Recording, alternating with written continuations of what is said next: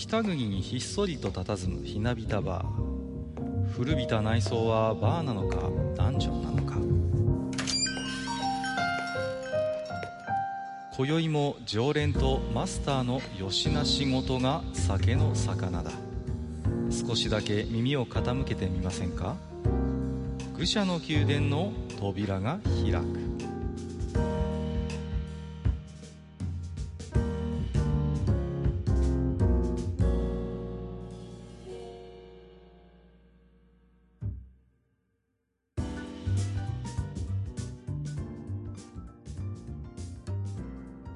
ややマスター、今日も来ましたよ。正直すまんかった。何ですか、やぶから棒に。いやいや、あのー、ほら、今回さ、はい。まあちょっとメタな話になりますけど、ええええ今回の収録って実はもっと前にやる予定だったんだよね。ああ、そうでしたね。はいはいはい。そうでした、そうでした。うん。ちょっと一回僕がぶっ飛ばしてしまいました。ああ、いえいえはい、それは全然問題ないです。あの、お店に入ろうとしたらね、珍しくお店のドアが閉まってたなんていうことでね、なってましたけれどもね。えっ、ー、と、いやいやいや、とんでもない。大丈夫ですよ。うん。えっ、ー、と、今日はね、予告しておりましたようにね、えっ、ー、と、本編の方では、はい、えー、そろそろね、公開が終わるところもあるのかなと思うんですけれども、えー、ね、えー、スターウォーズエピソード8ですか。えー、うん、最後のジェダイの感想などをね、お互いにおしゃべりしようかなと思ってるんですけれども、はい。まあ、何ですか、えー、今週いろいろとね、どんなことがあったかなと思ったんですけども、あのーうん、NHK で、えっ、ー、と、ドキュメント72時間って金曜日にやってるんですよ、ね。ああ、やってましたね。で、僕結構前から好きで、あのーうん、見てるんですけれども、えっ、ー、と、はいはい、先週の金曜日ですか。えっ、ー、と、うん、舞台がですね、えー、高田の馬場にある、あの、ゲームセンター、まあ、ミカドっていうとこなんですけれどもね。ミカドね。うん。はい、はい、まあ、非常にね、えー、有名なゲーセンで。そうですね、有名ですね。うんうんうん。以前、愚者級でもちょっと触れて、うん、えー、マスターが僕はあんまり、えー、評価してないんだよね、みたいなことをね、言ってたような記憶もあるんですけど。はいはい、言いましたね。そうですね。はい、うん。まあ、なんですか、えー、非常にね、懐かしいビデオゲームの筐体がいっぱいあってね。うん。はい。まあ、特にも、えっ、ー、と、2階のね、あの、対戦格闘の部分がやっぱり非常に有名でね。うん。そうですね。うん。そこに集う人たちのね、まあ、まあ、ドキュメンタリーというかね、そういう定点観測ですよね、はい、言ってみればね。うん。そういう番組だったんですけど、いや、しかし驚きましたね、マスター。ね。うん、そうね。うん。我々の、まあ、共通の友人がね、えー、はい、出ておりまして。出てましたね。うん。しかもね、はい、あの、割とこう大きな扱いでね。うん、いやびっくりしました。まあまあ、うん、それ以上はちょっとね。そうですね。これぐらいにしておきたいと思いますけれども。はい、うん。まあね、お元気そうでないよりと思ったんですけれども。うん、まあ、やっぱりね、何ですか？うーん、こう、どちらかというとと言いますか、その、やっぱりこう、お客さんのメインがやっぱ社会人なのかななんていう印象を持ちましたね、こう。まあ、そうでしょうね。うんうんうんうん。あんまり、そしてさ、まあ、ゲーセンという場所も、場所柄もあるので、うんうんうん。あんまり学生にスポット当てるのもどうよっていうのもある、ね、まあ、確かにね、それはあるんでしょうね、こう。番組の作りとして、社会人になってもゲーセンのような場所にこう集う人ってどんな人なんだろうみたいな、やっぱり、そういう煽りはあったのかなという、だからほら、どっちかっていうと、その、夜会社終わってから集う人とか、はいはいはいはい。昼間ちょっと来る人とか。そうですね。中にはね、うん、やっぱり。どっちかっていうと、やっぱりその、大人をターゲットにしてたよね。そうですね。うんうんうん。まあ、ね、我々にしてみればやっぱりこう、ね、社会人がゲームセンターで、まあビデオゲーム遊ぶっていうのは何のもう違和感もないと言いますか、その、うんうん、当たり前に受け入れるんですけど、多分こう、世間一般的な感覚からいけばね、はい、うん、なんでそういう人がゲーセンにっていうところはまだまだあると思うんですよね。うん。まあ、そういう意味で言えば、見る人が見れば非常に、あのー、新鮮に映る、今回そういう回だったんじゃないかな、なんてことを思ったんですけれどもね。はい。うん、まあ、何ですか？えっ、ー、と、実際ね、まあ、対戦格闘を中心としたいろんなね、えー、まあ、プレイする人の模様だったんですけども、まあ僕が実はね、一番目を引いたのはね、あの、はい、実はそこの部分ではなくて、あのね、うん、あたりのね、スターウォーズの筐体がちらっと映ってたんですよね。あったね。ありましたよね。ありました、ありました。いや、懐かしいなと思ってね。うんうんうんうん。まあ、スターウォーズのアーケードゲームって、まあ、いろいろ実はあるんですけれども、まあ、現役で動いてるやつもありますしね、ポット型のやつもあるんだけれども、はいやっぱ僕の中でね、思い出深いのはね、このあたりのスターウォーズは非常にこう、印象に残ってるんですよね。うんお。なんとも言えない、こう、なんていうんですかね、もう80年代かな、かなり初期のシューティングゲームだと思うんですけれども、そうですね。うん。うんうん。はい。い、わゆるあの、ベクタースキャンっていうんですか。あの、ね、真っ黒の画面の中にこう、独特のカラフルなラインでこう表現されているね、ゲーム画面があって、まあ、はい。非常に奥行き感もあって、こう、やっぱあれはね、なんていうんですかね、今見れば非常にこう、稚拙な表現に見えるのかもしれないけれども、うんなんかね、すごいこう、スターウォーズの雰囲気にね、合ってる、マッチしてるような気がしたんですよね、当時ね。はいうんうん。だから、うん。ちょっと当時ね、いか、高かったんだよね。でも、ワンプレイ。僕のゲーセンで200円ぐらい取ってたかな。うん。そう。うん。だけどね、あのーこれは好きでよく遊んでたんで、いや、懐かしいなと思ってね。はい。うんうんちなみに、最初のリリースは1983年みたいですね。うん。83年。あ、そうですか。あやっぱり結構古い筐体なんだね。うん。そうねんんいやー、当然のことながらね、うちの近くではもう、このあたりのね、えースターウォーズなんて現役で動いてるところは全然ないもんですからね。いや、あそうですよねう。ーん、なんでね、ちょっと久々に遊んでみたいな、なんていうことをちょっと思ったりも したんですけれどもね。はい。えー、ということでね、えー、本日のね、本編では、えー、映画の方のね、スターウォーズということで、えーはいエピソード8、8お最後のジェダイについていろいろとマスターとおしゃべりをしていきたいと思っておりますので、本日もマスター、よろしくお願いいたします。はい、よろしくお願いします。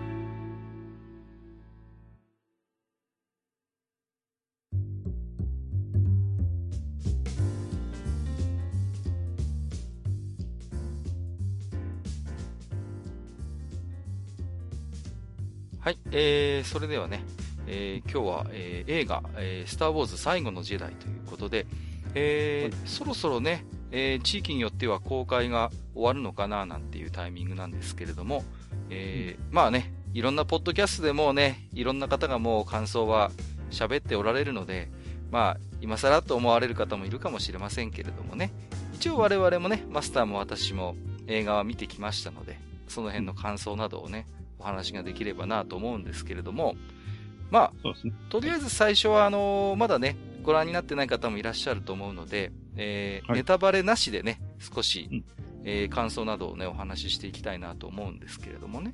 うんはい。で、えっ、と、これはね、なんか、以前もマスターも喋ってたかな。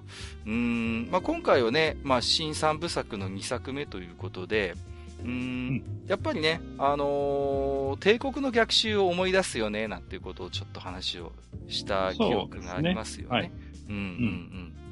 まあ、言ってみれば、まあ、あのー帝国が、まあ、今回で言うと、えっ、と、ファーストオーダーですか。えはいはい。あの、まあね、えー逆襲ということでね。うん、うん、うんまあ、レジスタンスは、こう、撤退戦を強いられるような、まあ、形にはなってましてね。そうですね。まあ、あれだよね。若干のあらすじは今言っちゃってもいいんだよね。うん、いいと思いますよ。はい。うんだから、あの、エピソード7で、うん。あの、スターキラー基地だっけ？はいはいはい、ありましあのたね、。すんげえ、デススターよりもすんげえやつがあって、まあ、それをぶっ飛ばしたわけですよね。はいはいはい。うん。だけど、まあ、その辺は、だから、本当にエピソード4からエピソード5へのつながりと似たような話で、うんうんえースターキラー基地はぶっ飛ばしたんだけど、そこから、えーまあ、ファーストオーダーの逆襲にあって、うん。はい。で、レジスタンスはこう撤退を余儀なくされると。うんうんうんうん。で、まあ、ちょっと、かなり向こうにはダメージ与えたはずなんだけど、そうですね。まあ、ちょっとしんどくて、まあ、うん撤退戦を。どんどんやっていくっていう中で、まあ話がどう転がっていくかっていうそうで感じですすねね。。うん。まあ、敵の一大拠点をね、えー前回のおエピソード7では、まあ、潰したはずだったんだけれども、まあ、はい。まだまだこう、おそらくね、えー戦力的にあるいは資金力的に非常にファーストオーダーは力を持っていて、まあ、うん非常にこう、レジスタンスを圧倒的なこうね、えー力でもって追い詰めていくというのが、まあ、基本的な流れにはなっているのかなとうん。思いますけれどもね。うん。で、ただね、あの、僕ちょっと思ったんですけど、あのーあれだけの巨大な戦力がありながら、こう、あれですよね、あの、ハックス将軍って今いるじゃないですか。あの、ファーストオーダーの。あはいはいはいうんうんうんはいはいうん。か彼っていかにも小物なんだけども、割とこう、あの、なんていうんですか、出世してるよなっていうね。なんか、そんな気もするんですよね。だ、あれだけの、こう、大部隊を、よくあの、彼がまとめ上げてるよなっていうね。う。うんん。だってほら、あのースノークとか、あの、カイロレンってのは、まあ、まさにフォースの使い手じゃないですか。もう、はいはい。言ってみれば特別な存在ですよね。うん。うんだけど、ハックス将軍って、まあ、そういうフォースの力持ってないじゃないですか。まあ確かにね。そうそうそうそう。で、うーん、まあまあどうしても敵型なんでね。で、しかもやっぱりフォースの使い手がいる中で、若干存在感とか小さくなりがちなんだけれども、まあ、うん多分、それなりに優秀なんだろうなってちょっとこう思いましたね、私はね。こう。いや、だって、ほら、その辺はさ、うん。あのー以前のスターウォーズでもそれこそ、ターキン提督とかは別に、はいはいこっちの人じゃない話なのでね。そうですね。うん、うん、だからまあ、そういう意味では、その、うん、まあ、い一般人というかね、うん。うん、うん、うん。その、フォースセンシティブじゃない人が、そのう上に立ってても全然不思議ではないというか、まあ、うんおそらく、いわゆるフォースセンシティブと言われる、まあ、フォースの使い手、うん。反応者っうん、うん。ていうのはやっぱり数が限られてるんだと。思うんですよ。うん、うん、うん。でしょうね。で特に、ほら、やっぱり、あの、エピソード、えー、3うん、で、うんあの、アナキンが、うん要はジェダイの連中は、ね、子供たちも皆殺しにしちゃったわけで、そうですね。目を積んじゃってますからね。うん、うんうん。はいそうそうそう。いうのもあるしね。まあ、うんあと、オーダー66で、もうね、主要な時代がもう大体いなくなっちゃってる後の話ですからね。そうですね。うん。うんはい。まあ、ただやっぱりちょっとこう、思うんですけど、ただこうんう、例えばね、ファーストオーダー側にしてみれば、まあ、例えばスノークとかカイロレンっていうのはそういうフォースの力を持ってて、正直はいやっぱりこう、近寄りがたい、近づきがたいと思うんですよ、正直。こう、うんうん一般兵卒にしてみればね。だから、そういう意味で言うと、ああいうハックスみたいな、まあ、言えば同じその、なんていうんですか、あの、フォースの感能者ではない人間が、ああやってやっぱりこう、仕切るっていうことに対する、なんかある種の安心感も正直あるのかなって思ったりしますよね、なんかね。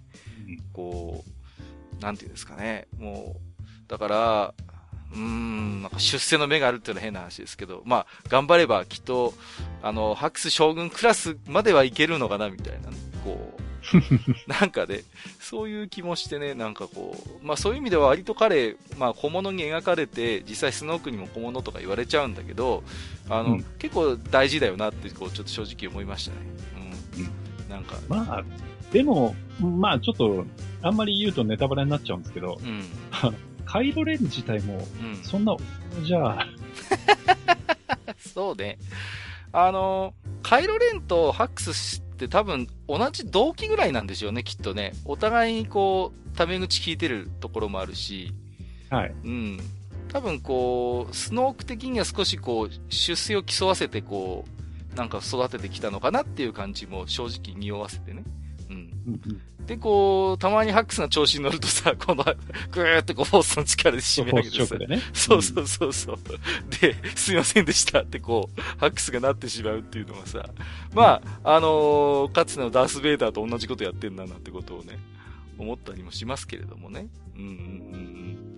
まあ、ただね、いずれにしても、そういう大艦隊を率いてね、まあ、レジスタンスを追い詰めていくっていう形で、まあ、なんて言うんですかね、こう、非常に見ていて、レジスタンス側としては今回は苦しいシナリオになってるよなっていうことをこう思いますよね、なんかね。そうですね。うんうんうんうん。はいまあね、ちょっと、まあ、後でね、詳しくお話はしますけれども、ね、人気のあったあんなキャラやこんなキャラもね、あんなことになってしまうわけですからね。ううんん、ねまあ、ただあれですね、こう、まああんまりネタバレなしなんで、差し障りのないあたりから話をすると、はいレジスタンス側にちょっとこう目を向けるとね、あのーあれですね、こう、指導者層みたいなのが、ことのく、ことごとく女性だったじゃないですか。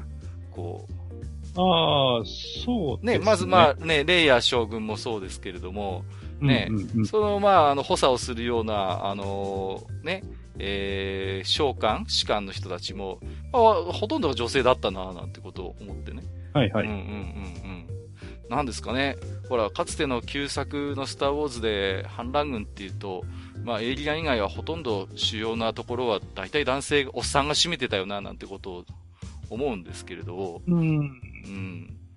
まあ、なんかね、これも時代というか、うん、何かどういう意図があるのかはいろいろ考えさせられますけれども、うん、なんか、割と、あれですよね、あの、レイヤーももちろんそうだし、あと、ボルドーっていう中将も途中出てきますし、彼女を補佐する、えっ、と、ラーマだったかなっていうのは、確か階級が中佐か大佐かそれぐらいだと思うんですけども、割とね、そんな感じでこう、あの、リーダー的なポジションに女性がいるよなってことをちょっと思いますけどもね。うん。ところで、あの、今回の、うん。えー、最後のジェダイって、はい。えっ、と、監督ってライアン・ジョンソンでよかったんでしたっけ？監督ですか？えっ、と、監督はね、えっ、と、あれですよ。えっ、と、今回は、えー制作総指総指揮が、えっ、と、JJ エイブラムスで、監督ははいライアン・ジョンソンですね。はい。ですから、えっ、と、前作とは違いますよね。うん。うん。うん。で、また戻すんでしょ？なんか、第3作目は。えそう、そうなの？そうそうそう、確か。またエイブラムスじゃなかったかな？うんうん、確か。なんか、あのーその辺がね、うん。なんでその、変わったんだろうっていうのがちょっとね。うんうんうんうん。どうなんですかね。まあ、で、実際でも、どうでしょうね。今回、まあ、ああいうことになってしまって、そのシナリオを引き継ぐのって大変じゃないかなってちょっとこう思ったりもしますけどもね。う んはいはいそうそうそうそう。いずれエピソード9はエイブラムスがやることになるので、はい。そうそうそう。まあね、あのーその辺はおすすり合わせはもちろんできてるんでしょうけれどもね。うん。はい。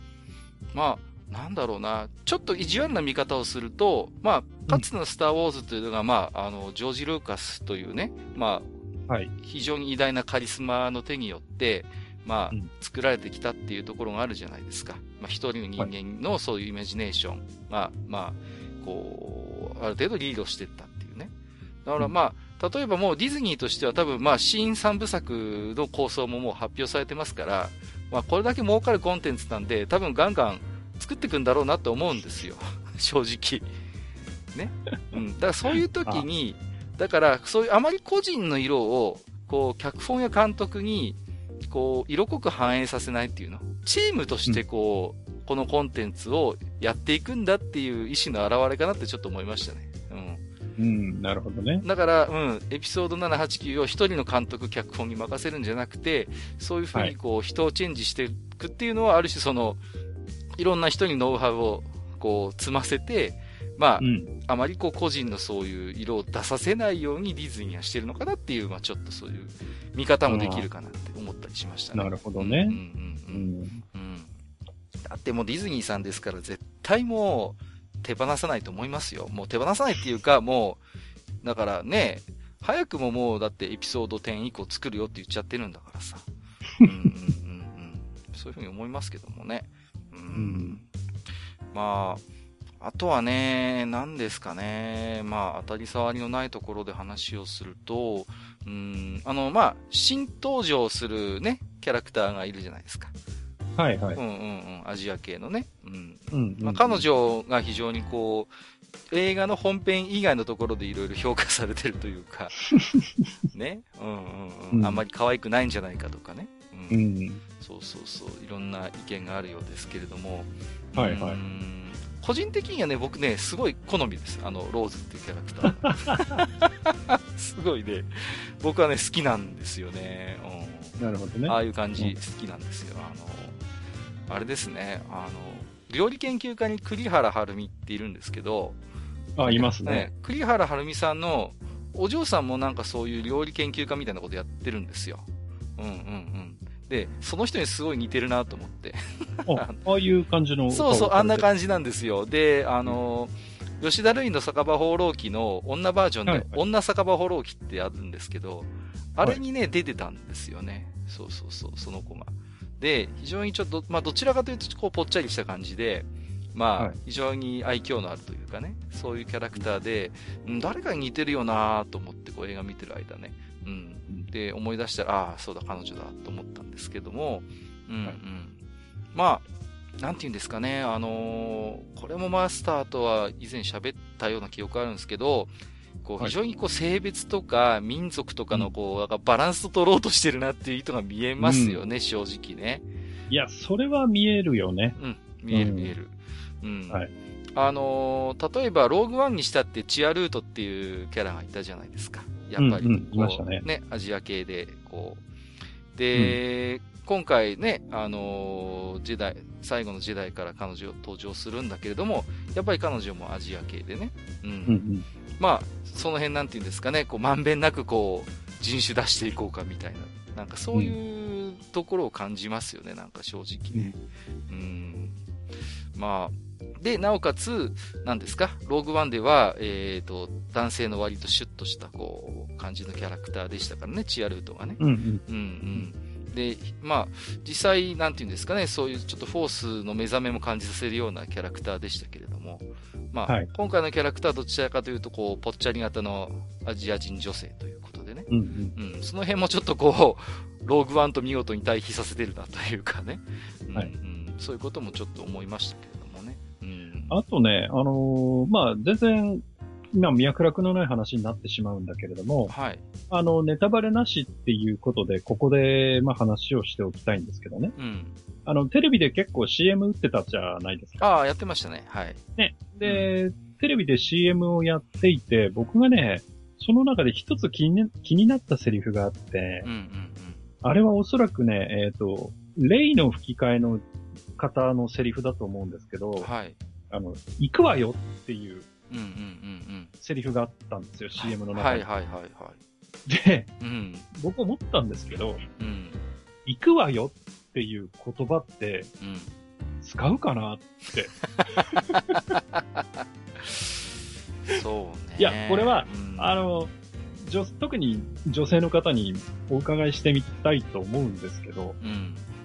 行くわよっていうセリフって、なんかいかにもこう、取ってつけたようなうん。うん。感じを、なんかものすごく浮いて聞こえたんですよね。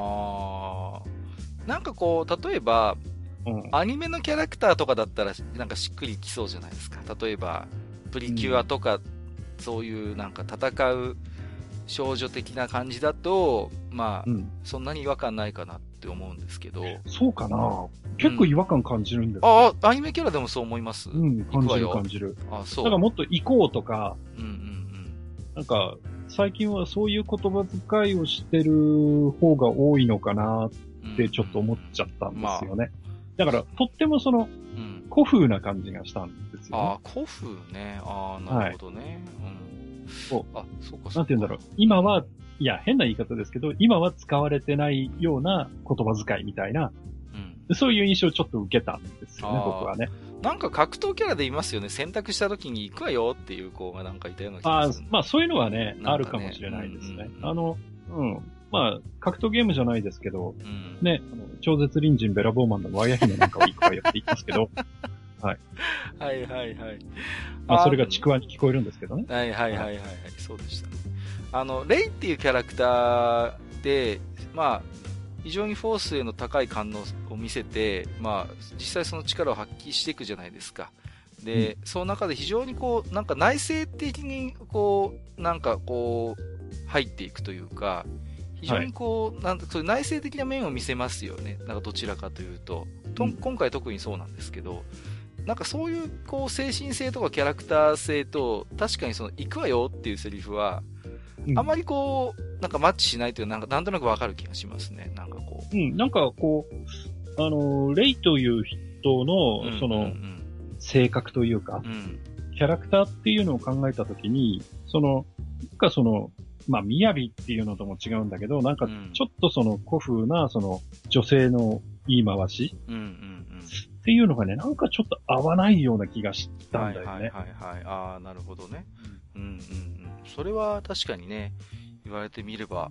なんかもっとこう、さあ行こうみたいな方が彼女には合うんじゃないかなっていうふうにちょっと思っちゃったんですけど、まあ、そのまあ、すんげえ細かいこだわりなんですけどね。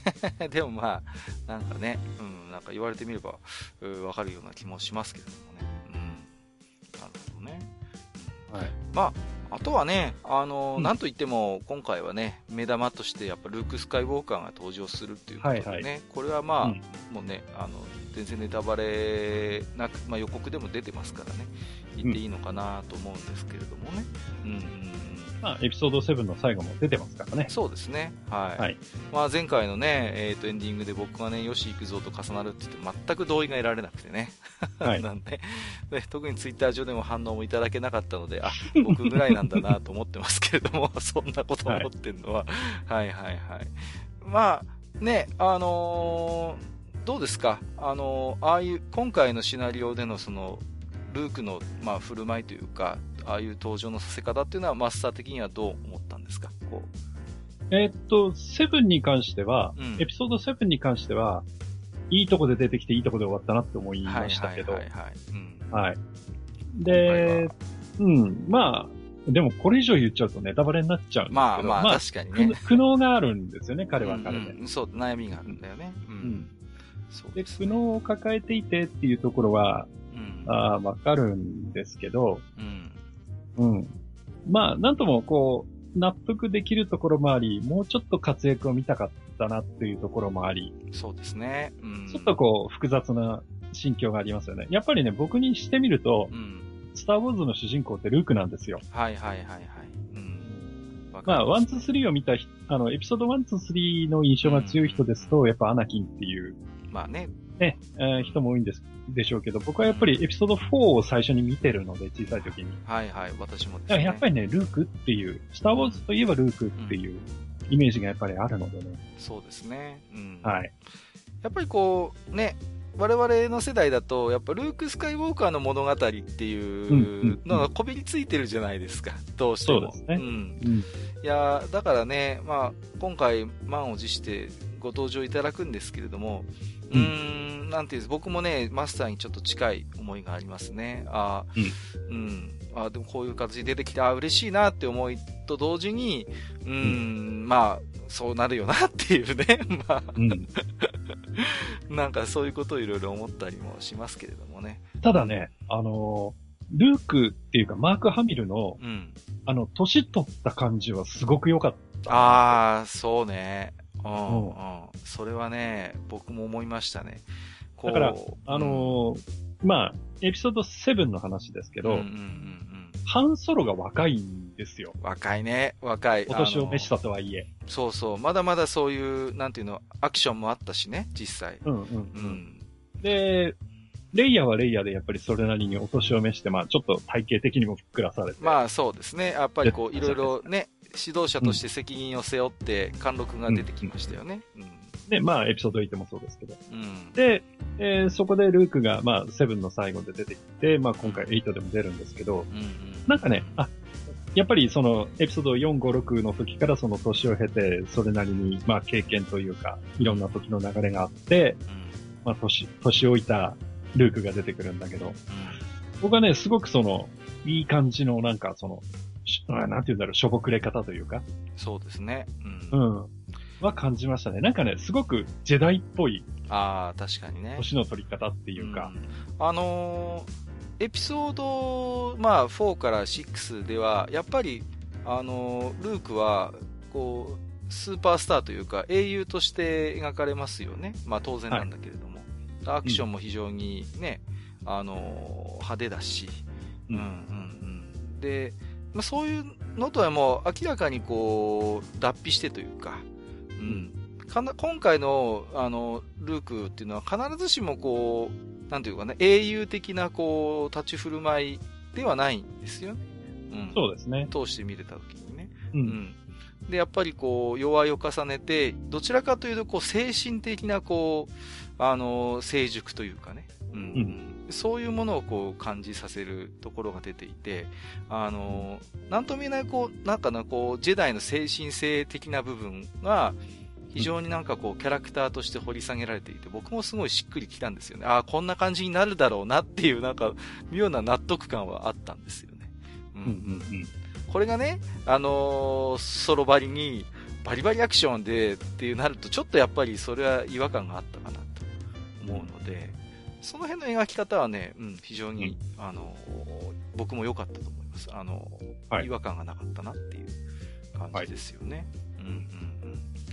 まあ、なかなかね、こう、ネタバレなしで話をしてますとね、こう、閣下総用の感もあるので、まあ、はい。実際じゃちょっとね、ここからは少し、えーネタバレも含めた、えー感想などをお話ししていきたいと思いますので、じゃあ、じゃあ、はい。じゃあ、その前にねうん、うんうん。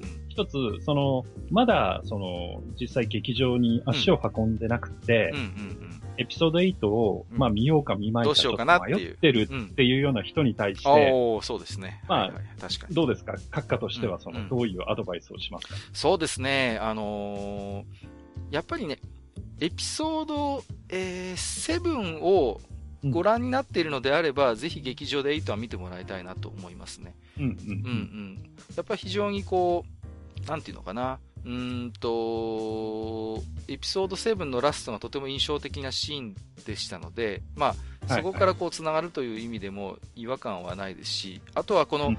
エピソード7からやっぱり登場しているキャラクターがやっぱりメインになるので、あの、はい。だからそれぞれがどういうキャラクターでどういうことをしてきたのかというのを知っていた方が、やっぱりうん。今回の作品は非常に理解の助けになると思いますので、うん。うん。もしですからエピソード7を劇場あるいはテレビで見て、ああ、面白かったな、良かったなと思う方であれば、ぜひ劇場で8楽しんでもらいたいなと僕は思いますね。はい。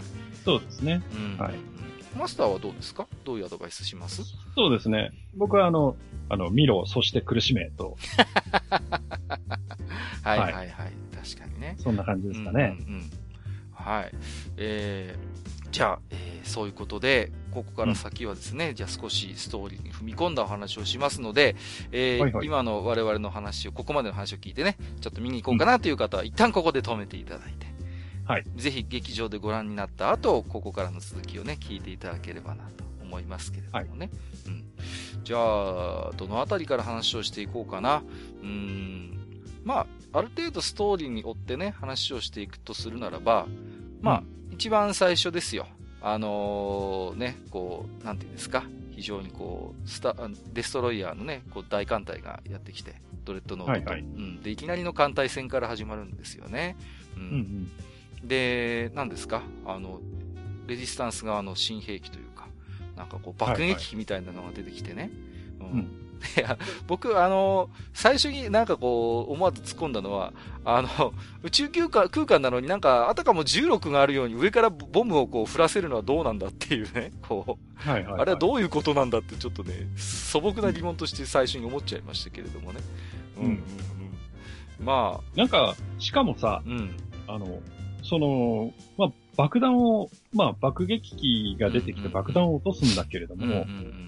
その爆弾の落とし方がえらいアナクロじゃなかった？そうそうそう、アナクロでした。なんかね、なんか、ものすごいなんかさ、あの、ボムがジャムったりなんかしてさ、はいはい、はい。そんな、そんななのかよ、みたいなさ。うん、なんかね、こう、リモコンみたいなので操作するんです。それもえらくこう、ね、なんか、クラシックなリモコンだしさ。うん。いや、そこで思ったのが、うん。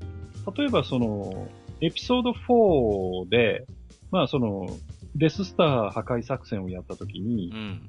最後まあルークが、あの、格子魚雷はいはいはいってはい。いうやつを撃ち込むんですよねそうで。すね。うん。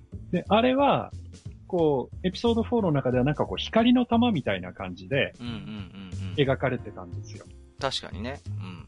で、えーっと、あれはエピソード5か。うん。うん。エピソード5で、えーっと、ハンソロとレイヤがミレリアム・ファルコンに乗って逃げてる時に、うんうんあの、変な、あの、小惑星の隙間に逃げ込んで、実はその小惑星がなんかでっかい虫みたいなやつで、その腹の中に逃げ込むっていうはいシーンあるじゃないはい。ありましたね。はい。あそこで、その、えー帝国軍側が、えーミレニアム・ファルコンをこう、いぶり出すのに、うん。その、小惑星に爆弾を落とすんですよね。うん、あったね。うん。タイ、タイボマーとかいう戦闘機っていうかうん爆撃機が出てきて、うん。落とすんだけど、それも光の玉みたいなのをピュンピュンって落としてる 感じだったのを僕覚えてるので、そうですね。うんめんどくさいやつなんで、そうそういうとこ、そういうとこ覚えてるっていうね。いやいや。それなのうに、ん。あそこに行って、え、そうそうそう何実体弾みたいな。そうそうそうそう。あの光の玉みたいな、あの、エネルギー弾みたいなやつどこ行ったんだみたいなね。そうそうそうそうう。んうんうん。思いましたえね、。実体弾撃つの？ってそ。うしかもなんかずらっとそれが並んでてさ、そうそうそうそうかに入ってそうそうそうそう。ねえ、あのさ、しかもなんか宇宙空間なのに、だから自由落下っぽい感じで落ちてったでしょ？そうそうそうそう。なんなんだこれはっていうさ。なんか爆弾自体にそんな推進力があるようには見えなかったんで、うんこれなんで下にズルズル落ちていくのかなっていうね。あその、いろいろ突っ込みどころが最初からあってね。そう。うんうんしかも、しかもまあ、あの、スターウォーズの世界ではあるあるなんだけれどうん。も、うん。あの、爆撃機の底が開いてさ、うん。要は、その宇宙空間と通通になってるところに、そうそうそうそう。あの、いるじゃないですか。爆撃の、その、うん。担当の子がいるじゃない。そうそうそうそう。どういうあれ、方そこ空気大丈夫？みたいな、ね。そうそう。本当宇ね、宙なんか、服着てないじゃん、君、みたいな、ね。そうそう。普通にだってね、なんか、生身でいましたよね、そこにね。そうそうそうそう特になんか宇宙服着てたわけでもないしさ。そうそうそうそう。で、なんかこう、爆撃機の腹が開いてさ、そうそうそうそうそう。腹の、その、ば、なんだ、爆弾が並んでる棚があってさ、うんうんで、その、俯瞰でそれを見ててさ、その、そう。開いた腹の向こうにスターデストロイヤーが見えるんですようん。そうそうそうそう。あれ？みたいな。普通に大気圏か？みたいなね。普通だったらもうね、あっという間に吸い出されてさ、うん 宇宙空間に放り出されて、はい、おしまいじゃないですか。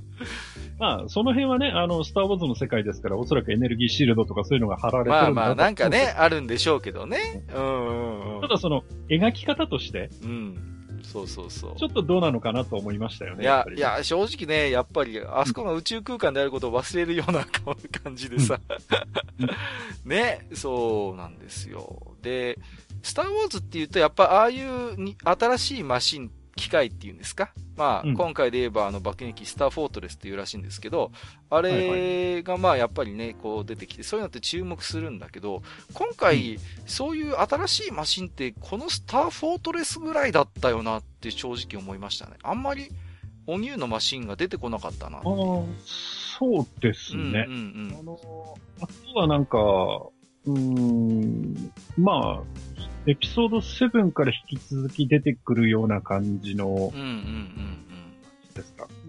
そうですね。あと、あの、最後の方に、あの、ファーストオーダーの、まあ、ウォーカーですよね、おなじみの。あれ、ウォーカーもちょ,、はいはいはい。ちょっとこう、なんかバージョンアップはしてるかなって感じはするけど、うんうん基本あの、いつものウォーカーだからさ、そうですね。なんかあんまおニューのマシンだなかったなっていうね。ああれぐらいですか？あの、それこそスノークの乗ってる、あの、ファあーストオーダーの機関、えらいでっかいやつ。あ、はいはいはいはいはいはい。はい。あんなもんですよね。だから、はい結構ね、そういうメカ好きの人にしてみると、正直ちょっと物足りなかったかなっていう気もしますけれどもね、なんかね。ただ、戦闘シーン自体はえらい派手だ。派手だったね。そうですよね派手でしたね。うん、それはありますね。うん、とにかくその、なんていうの、ドンパチ具合？うんうんうんドンパチ具合が、えーっと、今までのスターウォーズの中でも結構上位に来るぐらい派手だったっていう印象はありますね。。はいはいはいはい。確かにそうですね。うん。まあね、いきなりのやっぱり艦隊戦で、こう、どうしてもあの、なんていうんですか、ああいうスターデストロイヤーが出てくると、我々はあの、エピソード4のそ本当の最初のですよ。あの、ピチューンピチューンってこう、スターデストロイヤーが追いかけて、レーザー撃ってるシーンを思い出すんだけども、こう、はいそれと比べるともうえらいこう派手になったなっていうね、うんうんそういう印象やっぱりありますよね。うんうん、はい。確かに。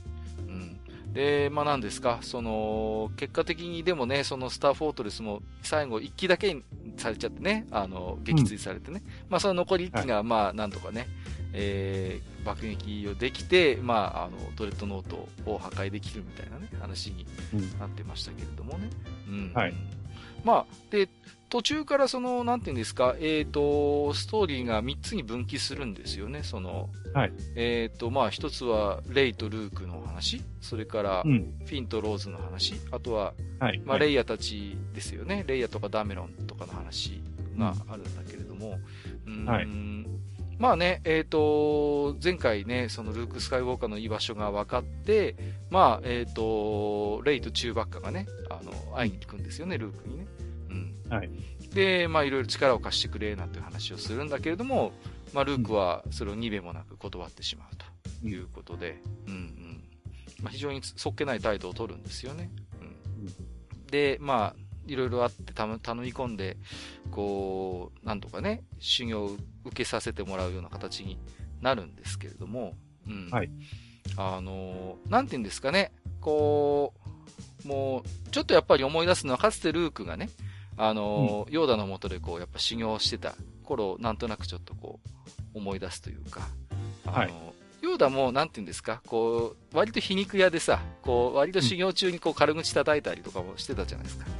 で、うんなんかその辺なんかこう、ルークも引き継いでるなって気がしたんですよね。こう、うん。修行中もなんかこう、ちょっと冗談めいたことをやってみたりしてさ、こう、はい。ね、なんかこちょこちょやってさ、なんか感じるかみたいな感じでさ、そう、それだとか言ってさ、実際はフォースの力じゃないんだけど、なんかそうやってちょっとこう、レイをおちょくるようなこともしやってみたり、うん、うん、うん、そんなこともありましたけれどもね。うん。あのー、で、何ですかね、こう、まあ、非常にこう、さっきも話しましたけども、その、ルークのなんかこう、なんとも言えないこうね、こう、ジェダイとして老成した感じが、やっぱ味として出てるんですよね。うん。はい。はい。その辺が。非常にこうなんか偏屈な感じもしてさ、その辺もなんか良かったなって個人的には思うんですよね、なんかこう。うんね。いかにもこう、なんていうんですかね、こう、それは大変だ、力を貸してやろうっていう感じじゃなくてさ、もう、うんもう俺のことは構わんでくれみたいな感じでさ、ちょっとこう、偏屈な感じが出てるのもなんかこう、いいなと、こうちょっと思いましたけれどもね、個人的に。ただね、うん僕はあそこでちょっと、えって思ったのが、はいはい。あのールークがね、うん。あの、ジェダイは滅びるべきだっ。ていうセリフを言うじゃないですか言い。ますね。うん。うん。あれがどういう意味なんだろうって思ったんですよね。はいはいはいはい。うん。だから、その、おそらくルークの中には、うん。その、ファーストオーダーが、その、まあ、銀河を統一することっていうのは、おそらく望んではいないはずなんですよね。うん。うん。えーで、一方で、その、えー昔のように、その、ジェダイナイツみたいなものができて、その、ジェダイがたくさん増えて、うんえーなんかその、まあ、神のごとく、うん。うん君臨するみたいなものは、まあ、望んでないんだろうなっていうのはわかる。そうですね。それはかつて失敗してますからね、言ってみればね。うん。だから、それはなんとなくわかるんだけれども、うん。だからといって、じゃあどうしてジェダイが滅びるべきっていうところまで極論まで行っちゃったんだろうっていうのがね。うん。なんでしょうね。まあ、いろいろね、まあ、萩和さんも想像するところがいろいろあるんでしょうけど、まあ一つにはやっぱり、あの、ベンソロをね、こう、育てることに失敗してしまったっていう、そういう、はいはいまあ、ね、カイロレインになってしまったっていう、まあ、一つそういう、じくじたる思いがあるのかもしれないし、まあ、あるいは、そうですね、こう、うん、ジェダイというのは非常に強大な力を持っていることはもうよくよく自分が分かっているわけだから、なんていうのかな、そういう、こう、なんていうのかな、こう力を、で力を抑え込むみみたいな、そういうものからもう疲れてしまったというか、うん。なんかそういうようなちょっと空気も出したように思いましたしね。うん。なんですか、まあ、一番、まあ、教科書的な、まあ、答えを考えるとすれば、うん。まあ、要はその、力を欲して、その、フォースに近づくと、まあ、簡単に暗黒面に誘われてしまうと、そうですね。ううん。んいうところがあって、そこがやっぱりフォースの怖いところをっていうのは、まあ、ルークは痛いほどよくわかっている。まあ、親、自分の親父がね、ねあんなことになっちゃったわけで。うんうんだから、そういう面で、その、レイをそちらに近づけたくうん。ない。うんうんそうですね。そういう、うん感情があっての、警告があったのかもしれないですね。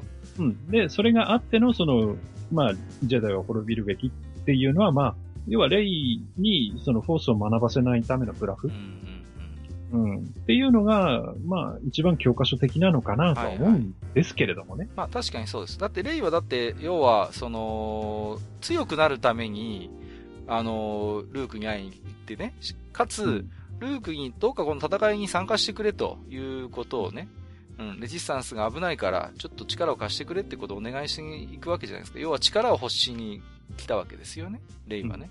やっぱそれに対する警戒感っていうのが、まあ第一に来るんだろうなって思いますよね。その力を求めて、フォースの修行を、ジェダイの修行をしてしまうと、暗黒面への、こう、ね、あに落ちてしまうリスクが高いというところですよね。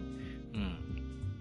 まあ、ね、確かに、ルークって、なんていうのかな、結果的にまあ、ジェダイとしてその力を得るんだけれども、必ずしも最初から力を欲して、そのね、あの、ジェダイになったわけじゃなかったですからね。うん。うん。まあ、これはエピソード4の話になりますけれども、まあ、あの、オビワンの力、不思議な力ね、まあ、うん。見せられてというか、興興味を持ってね、ある種、うん、うん、そういう存在に触れるんだけれども、じゃあ、うん。最初からじゃあ、オビワンがこう、ライトセーバー持ってちゃんちゃんバラバラ見てるのを、やってるのを見て、かっこいいって思って別に、ね、近づいたわけじゃないですからね。うん。うん彼は、それよりも前に、その、要は、学校に行って、うん。まあ学校っていうのがまたその微妙なところなんだけれども、うん。要は、その、帝国を倒すために自分も、まあ働きたいというか、うん。うん。そういう気持ちがあって、えーで、その、田舎の友達も行っちゃったと。うん。うん。うん。だから僕も行きたいとうん。うん。いう気持ちが最初その、まあ農場で働いてる時からくすぶっていて、そうそうそう。だけどうん仕事があるから行けないという板挟みになっていて、うん。うん、で、まあ親を、親というかおじさんたちを殺されてしまってもう、ね、あうんの、しがらみがなくなっちゃったので僕も行きますっていう。話になったのが最初だった。最初からフォースを学んでうんぬんっていうんじゃないんだよね。そうそうそうそう。だから、なんていうのかな。まあそういうところがあったからこそ、まあ、あのールークっていうのは、まあ初めは、その、なんていうのかな。そういう意味で言えば非常にバランスの取れたジェダイだったわけですよね。ところが、興味深いのはそんな、あのールーク自体もエピソード4、5、6となるにつれて、だんだんダークサイドに近づいてくるんだよね、やっぱりこう。うん、うん。どうしても様々な経験を経て力がはついついてくるわけです、当然ね。うん。はい、はい。そうすると、まあ、象徴的なのがルークの着てる服ですよね。あのーこれ有名な話です。エピソード4だと非常に白っぽい服を着てるんだけども、はい、はい。5になるとグレーになって、6になると黒になるんですよね。黒ね。そうそうそう。だから、どんどんどんどん彼自身も非常にその、フォースのセンスがあって、力をつけてきて、まあ、その中で、やっぱりこう、ダークサイド、サイドへこう、惹かれていくっていう部分はうん、やっぱりあったわけですよね、当然。うん。うん。それを非常に自覚してるわけですよ。だから、やっぱそういう自分自身も力をつけていくことによって、ダークサイドのいざないみたいなものを、やっぱ感じてたからこそ、そういう力を求めて、最初から力を求めてやってきたレイに対して非常に警戒するっていうところがあったのかなっていうことを思いますよね。うん。面白いのはさ、まあ、さ飛びますけど、あの、最後の最後、まあ、ルークが、あの、出てきて、で、戦い始めるときって黒、黒いんだよね。うん。うん、うん。そう。ところが、それを、まあ、それを念じてるこの、なんていうの、実体の方のルークは白い服着てるんだよね。うん。うんうんああ、ここ違うなと思って僕見てたんですけど。うんはいはいうんうんまあ、だからそういうね、あの、レイに対して釣れないタイトルとルークっていうのはやっぱりそれなりの経験をしてますんでね。うん。うん。っていうことをなんか思いましたね。うん。で、結果的にその修行に関しても、あの、中途半端に終わっちゃうんだよね。あの、うん途中で事情によってね。うん。その辺、その辺も一緒なんだよね。だからかつて、ヨーダに稽古つけてもらってた時も必ずしも完成してなかったじゃないですか。やっぱりうん。時代の要請があって、その時も中途半端に終わっちゃってんだよね。うん。うん。その辺もやっぱなんかなぞってるのかなってことちょっと思いましたけれどもね。うん。うんうんうんまあ、それにしてもこのレイとルークの部分っていうのは、うん、なんていうのかな。非常に場面的には地味でね、もう島の中でずっと話が 進んでいくから、そうそうそう。んうんうんなんか、こう、他の部分、まあ、フィンとローズの部分が割とアクションバリバリのパートだったんで、その辺との対比がなかなか面白かったかなとは思いますけれどもね。はい、うん。うーん。まあ、とりあえず序盤の方のルークについてはこんな感じでいいですかね。はい、はい。うん。じゃあ、あのー、さっき言った、えー、ローズですよ。僕が割と好ましいと思っている。はいはい、はい、フィンとローズの話ですよ。うん、ローズはあの、最初に話したあのね、あの、爆撃のシーンでお姉ちゃんを亡くしてるんですよね。はい。そうそうそう。最後にね、あのー、活躍して、あの、爆弾を落とすのに成功して、なんかあんまり、なんか似てないなと正直思いますけどね。あの、お姉ちゃんにうん。うんうんうんうん。えっ、ー、と、ローズは整備士なんですよね。あの、はい。そう。で、フィンとフィあのひょんなことから出会って、で、ちょっと、まあ、ね、あの、ミッションを受けて、こう、一緒に行動するんですけどもね。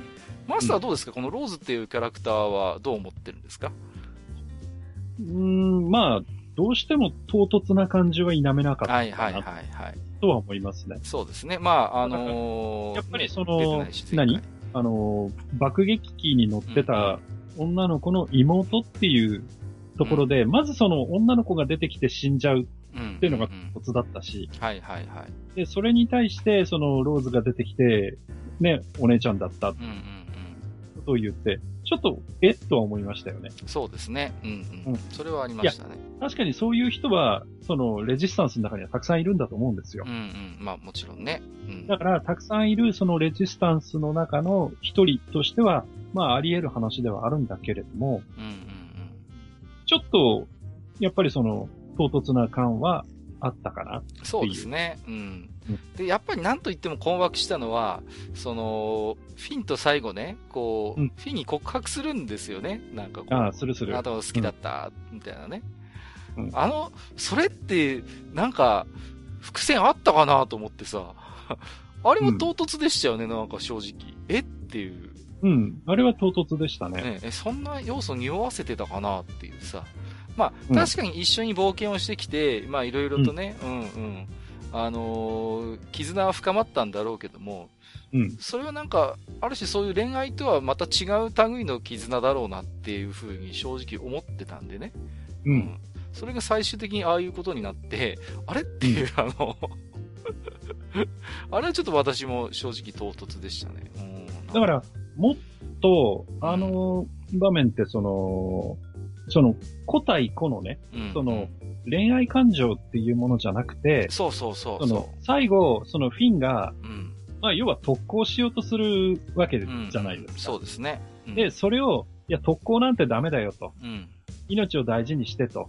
そうですね。いう意味での、その、仲間を思いやる気持ち、うんうんうん、みたいなのでと、と、とどまっていたんだったらまだわかるんだけれども。そうですね。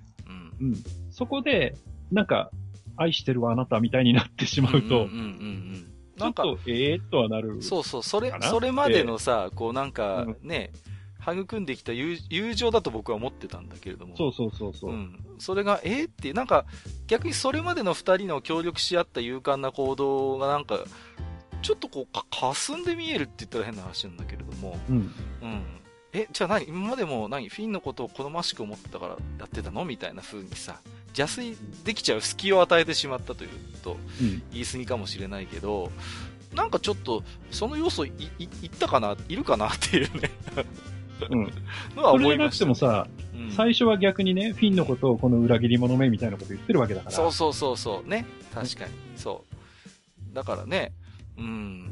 なんていうんですか、そういう中で、やっぱりこう、ね、ミッションをこなしていく中でさ、そういうなんか、ね、こう、最初の思ってたそういうのを乗り越えて、友情が芽生えてきて、で、最後、ね、特攻かけるフィンを、まあ、身を挺してローズが助けて、あ、そこまでは非常に、あの、スッキリしたんですよ。は、うん、いいよねって感じになったんだけど、最後に、うん、あなたが好きだからみたいなことを言い始めて、え、あれ？っていう。それ、いる？しかもこんな差し迫った場面で、それいる？みたいなのはね、ちょっとありましたね。うん。いや、あのー、特にね、僕あの、えー、フィンの特攻に関しては、うんうん、あの、まあ、まあ仕方ないっちゃ仕方ないのかもしれないんだけれども、うん、あの、その前に別な特攻があるじゃないですか。ああ、ありますね。はいはいはい。うん。で、その別な、すごい、その、規模のでかい特攻があっうんうんてう、んうん。うん。で、その、要はあの、スノークの船をぶっ、やっつけるわけじゃないですか。そうですね。まうあ、すごいですよね。ライトスピードを使ってですよ。ねそうそうそううん。だから、で、その特攻がありの、うん。その後で、フィンがまた特攻って、え特攻特攻なのって思ったんですよねう。ん。そう、その辺もね、正直、どうかなっていう、なんかこう、ねい。や、だから、そうすると、前の方の特攻が霞んじゃうかな、みたいな、うんうんうんうん。そうあなんだ。ってね。確かにそれはありますよね。いや、それはどうなんだっていうのはちょっとその、あの、これはその、なんて言うんだろう。純粋にその話を楽しんで見てるっていうのじゃなくて、そのお話を作るという、うんうん。その、なんていうの、骨組みを作っていくとかっていう、テどっちかというとテクニックのまあ話まあまあ、としてそうですね。うんはいはいはい。え、そこ被っちゃっていいんだろうかみたいなのは思いましたよね、やっぱり。そうですね。うん、ううん。なんかね。だからまあそういうそれだけなんていうの、絶望的な、えー状況だっていうことをまあまあ表現したかったんだろうけれども、うーん、ちょっとあの辺はね、ちょっと、まあ、違和感とまでは言いませんけれども、あ、またそうなんだっていうのは、どうしてもありましたけれどもね。あとね、うん。僕はあの、一回しか見てないんで、はい。いまいちちょっと理解が追いつかなかった部分があって、うん。あの、何？えっ、と、カジノみたいなところに行くじゃないああ、はいはいはいはい。その、うんその前の段階ですけど。うんうんうん。で、何でしたっけ？あの、えっ、と、ん？暗号を解くんでしたっけ？あコード、コードブレーカーね。うん。コードブレイカーでしたっけ、うんうんうんコードブレイカーに会いに行くって言って、うん。で、なんかその、金持ちの兄ちゃんが出てくるじゃないですか。はいはいはいあいつのコードブレイカーだよ、みうんうんうんたいな。うん。ね？はい。出てくるじゃないですか出。てきますね。だけど、実際にそいつには接触できなくそうて、そうそうそう。捕まって牢屋に入るじゃないですか。ありますね。で、その牢屋に、うなん、か、分け、分けありっぽいおっさんがいて、ああ、DJ ですね。は DJ、はい。い。うん。で、その、分けありのおっさんと逃げ立つじゃないですか。そうですね。うんうん。誘われてね。うん。そうそうそう。はいはい。じゃあ、その、コードブレーカーでって何だったの？って。そうそうそう。確かにね。いや、僕は、だから、あの、こう、カジノで、こう、合成に、こう、お姉ちゃんはべらかして、派手に遊んでるコードブレーカーっていうのが偽物で、うん。うんうんで、実実際はあの、牢屋にいたうん。DJ が、いわゆるコードブレーカーなのかなと思ったんですけど、かなや、って思ったんだけど、うん。でも、彼、裏切るじゃない裏切りますね。そう。DJ の裏切りがどこからかっていうのもちょっとそう、残りますよね。はじめ。はじめからはめるつもりで、ファーストオーダーから差し向けられたのか、うん。あるいはやっぱりどこかのタイミングで金を積まれて心変わりしたのかっていうのも、まあ、はっきりとはしてないですよね。そう。だから、その、あの、金持ちの、その、派手、派手派手にしてた人のコードブレーカーの、その、存在意義ってうん。何？っていう。そうそうそう。ね、だのが、って、ね。結、局ずっと見ていく中で僕分かんなかったんですよ。いや、だって最初はあのね、マスターコードブレーカーの情報をもらってさ、そうそう。で、ね、あの、うんでか会いに行け。そうそうそう。で、なんていうの、命がけで彼に会いに行くわけじゃないですか。うんうんうん。まあ、ところがそれがうまくいかなくて、たまたま老後屋で出会ったね、そう、うん喫音のある、ね、ちょっと、あの、酔いどれみたいな DJ が、俺もできるよみたいなことを言ってさ、うんうんねそうそうそう。で、行きがかり上なんかその人連れてくみたいなことに なりますけど、え、んそれって、え、えみたいなのはありましたよね、そこは。うんだからね。うんそうそうえ、だってその人で役足りるのみたいなとこあるじゃないですか。その人でいいんだったら、もう逆に、もうなんか最初から、ね、あの、そういうコード破れるやつ探してんだけど、みたいなさ。ところが、うんなんていうの？あのこういうことができるのは、あのマスターコードブレーカーだけだみたいな言い方してたじゃないですか。あいつぐらいしかできないみたいなことを言ってたのに。そうそうそう。なのにみたいな。ええっていうね。そうそうそう。それはありますよね。だからちょっと、ところどころシナリオ的に、なんか、うんあれっていう、なんかこそうそうそう。う、ね、のはありますよね、なんか。うん。そう。だからね、そういう意味で、まあ、あの、他のところもあるんですけど、うんあの、ディレクターズカットをお願いしたいなってちょっと思うところはありますよね。そうですね。なんかこう思うんですけど、多分ね、ところどころやっぱ、ただでさえ今回長かったじゃないですか、あの、映画。1時間半ぐらいですよね、確かね。はい。うん。だから多分ね、結構カットしてるところあると思うのよ。説明が足りないなって思うシーンが明らかにやっぱあったんで、うん。だ多分ね、結構ところどころカットしてるよなっていうのは感じましたね、正直。うん。だからやっぱりその、うんレイの修行シーンとか、うんうんうんうん。その、コードブレーカーでしたっけ、うんそのシーンって、うん。なんかもうちょっとうん。熱くてもいいのになってそうそうそ思いましたよう。ね。思いましたね。思い、それ思い、そのました。DJ の裏切りもすごい唐突なので、うんうん。そう、あれも、どっかでこう、じゃあ伏線が張ってあるかっていうと、多分な、ほ気づいてないかもし、だけかもしれないけど、少なくとも僕2回見て、やっぱり DJ が裏切る伏線みたいなのって正直なかったと思うんで。あとは、その、やっぱり僕らのその予定調和としてはね、うんうんあの、その DJ の裏切りっていうのがブラフで、うん。うんうんうん。ねそうそうでそ、裏切りの裏切りで、う。うん、思った。ほらお前たち逃げ出すぜ、みたいなうんうん。のをちょっと期待したんで期待した、もうね、要は、うんファーストオーダーから金も踏んだくって、そうそうそうそう。ねで、義足的な立ち振る舞いっていうの。そうそうそうそう。なんかね。そうそうそうそう。だから僕もそうだと思ってたのよ。だから、でとこそことかで、例えば、コード、実はコードブレイカーって俺なんだぜ、みたいそうなそうネタバラシがあるのかなとそう。う思って、ん。それもないし、うんただただ、うん、あの、お前ら悪かったな、みたいな感じで、こう、いなくなっちゃうからさ、あ れそうそうそうっていうね。そうそうそうそう。いやー、だからね、いろいろなんか疑問が残るんですよね。だって、DJ も、まあ優秀なコードブレイカーじゃないですか。まあ活躍を見る限り。だったら、で、牢屋のロックも自分で解除するんでしょ、うん。うん。なんであそこにいたの？っていう。そうそうそうそう。それもなんか、だから、ななんかちゃんとした説明ないじゃないですか。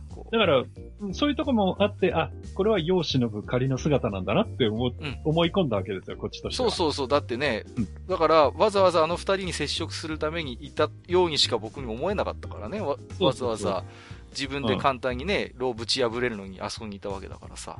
うん。うんうんうん。そうそうだから、あの、何でしたっけ？ん？まず、まずかなたでしたっけ？あの、うんうんメガネの。はいはいおばちゃんね。はいうん、おばちゃん。だから、うんあ、の、い、い忙しくて今それどころじゃねえってそ言ってた。うそうそう。労使交渉来てたね。そうそう、腰交渉してたおばちゃんから、何か一方がうん、コードブレーカーに入っていて、そうそう、裏でね、そう。そうそう。回してくれててね。うんそうそう。んんで、ちょっと、その、まあ、何？手伝ってやってくれみたいなのがあって仕方ねえな、みたいな感じで、うん。要は、そのファーストオーダーの目を欺きながら協力するっていうような形なのかな、うんでうんうん勝手にこう想像してたわけですよ。そうそう、僕も、だからね、だって偶然あそこにいたっていうのはでできすぎじゃないですか。あれだけ優秀なコードブレーカーがね。うんうんうん。そうそうそう。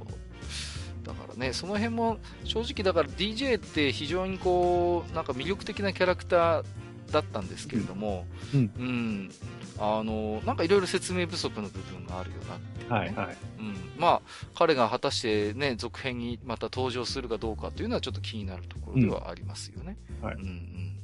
まあ、そうですね。まあ、いろいろと、フィンとローズのあたりもそういう感じで、うん。あとはまあ、レジスタンス本体っていうと、まあうん、レイヤとか、あとポーダメロンの話が残ってますけど、あの、ダメロンって、ほんとダメロンだよね。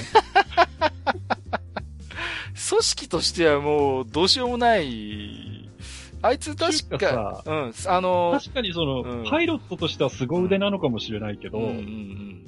なんかそれだけっていう。まあ、そうですね。なんていうんですかね、こう、あまり、まあでも彼がいることによって、その、上層部のなんかこうね、との対比みたいなさ、その辺がまあある種浮き彫りになってるから、まああれはあれでいいのかなと思うんです。彼確か、あの、ボマーのさ、爆撃の作戦の前は確か盛んなんだよね。中佐かなんかだったんだけど、降格されてキャプテンになっちゃうんだよね。いまあ、そうそうそう。いや、結局、あの、大損害を受けるわけですよ。そうそうそう。う。うんん。だからね、普通だったら軍法変えに物っていうかさ。いやだからね、あの、僕ちょっと思ったのは、うんその、ローズがう、ん。まあちょっとローズの話に戻るんですけど、はい。ローズが恨みを持つとしたら、うん。フィンじゃなくてダメロンなんですよ。うん、そうそうそう。ね。確かに。うん。だけど、そういう描写って、まあ、接触もないんだけど、うん。ないんですよね。ないですね。うん。うん。うん。で、なんか、なんか、その自分の X ウィングだけ改造してて、なんかブースターみたいなの積んでてとか、なんかわけわかんないことやってるから。そうそうそうそう。うんねえ、だって、クーデターまで起こすわけですから。はいはい。ねえ、まあ何人か同乗するね、パイロットもいましたけれども、まあ、なん、なんか向こう水なというかね、本当に。はい。まあ、そして、まあ、なんですか、何より驚いたのは、レイヤーがね、こう、はい 宇宙空間に投げ出されて、はい戻ってくるっていうね。はいはい。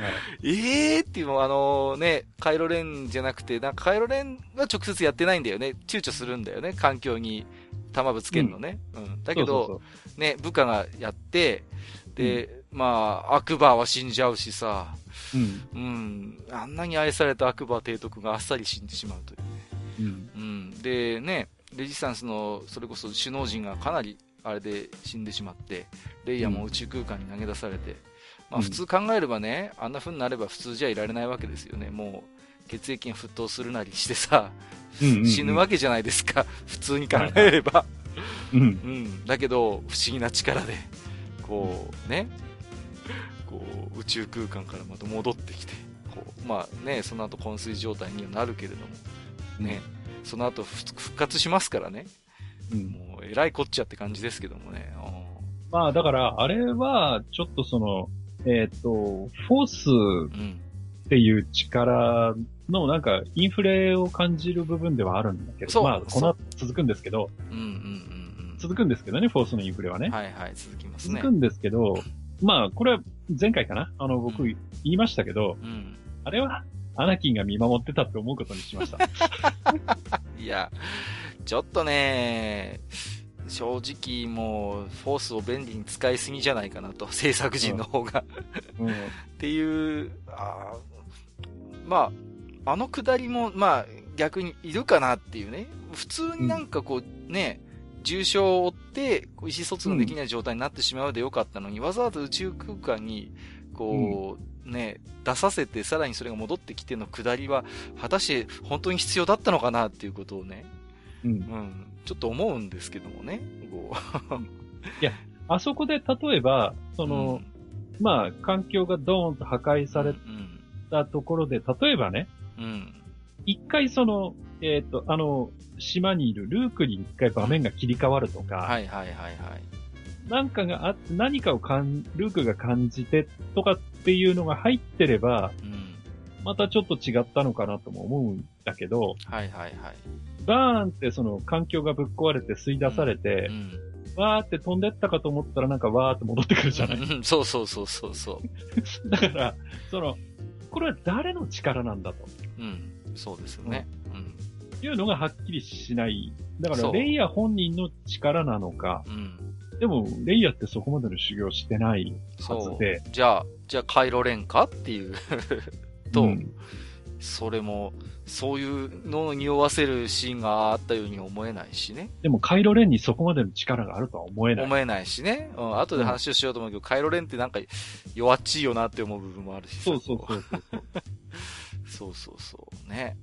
だから、そうなると、うん。やっぱアナキンが見守ってたのかな。まだ、まだ死ぬべ、死ぬ時ではありませんみたいな。そうそうそうそう。ね、だって彼らはほら、ね、その気になれば、うん。ね、ある程度その姿を現世に表すこともできるわけだ。実際ね、あの、ヨーダも出てきますかはいはいはい。ら。うん。そうですよね。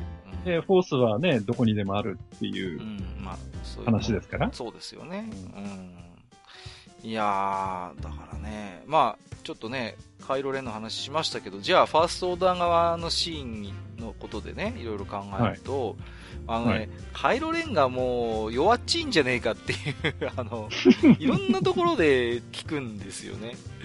ううんん。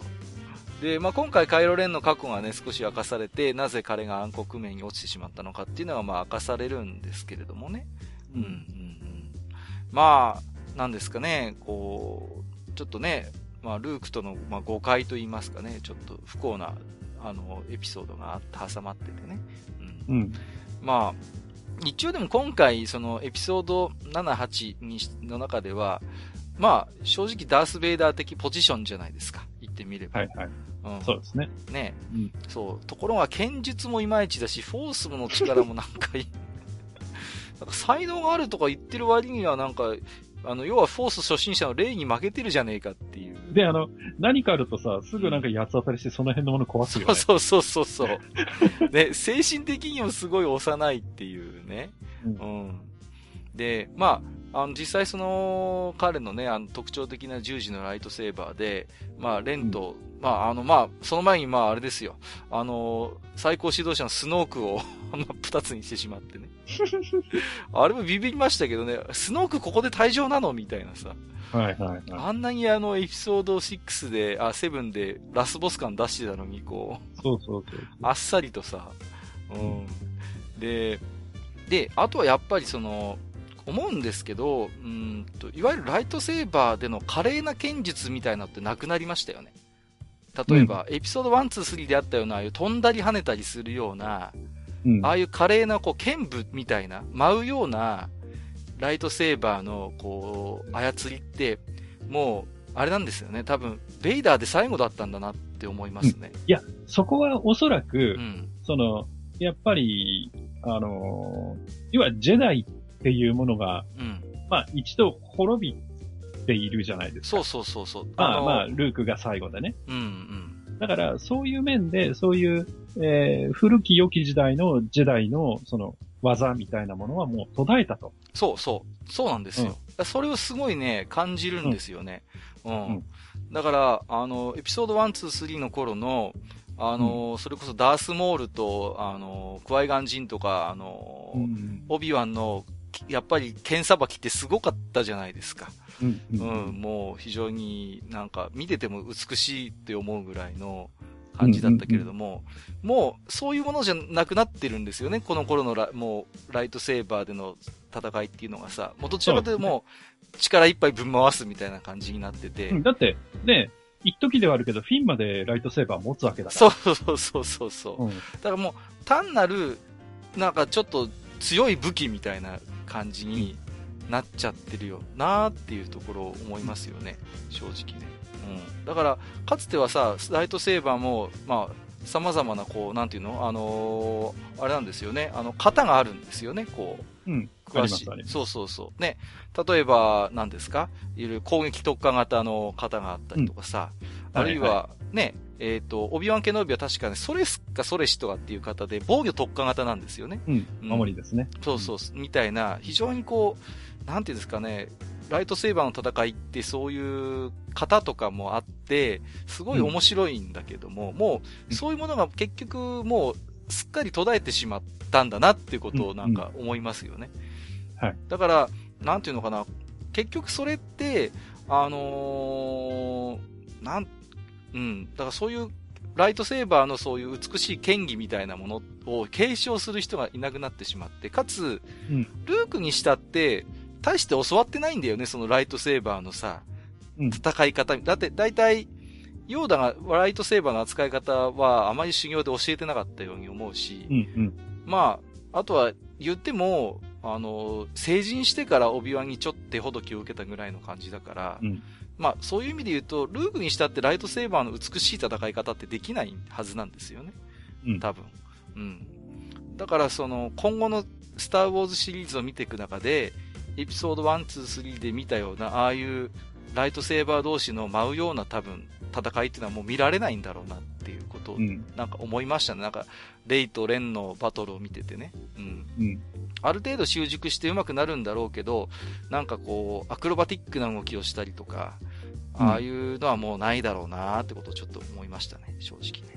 うんそれか、まあね、その、また、あの、もやもやっとした、その、ヨーダなり、うんアナキンなりね、まあね、が現れて教えるっていうところがまああればね、そうですね。また違うかもしれないけれども。うん、それだったらあるかもしれないですけど、僕ね、個人的にすごい、あの、好きだったんですよね、ライトセーバーの型みたいな。ダークサイド特有の型とかもあるんですよね。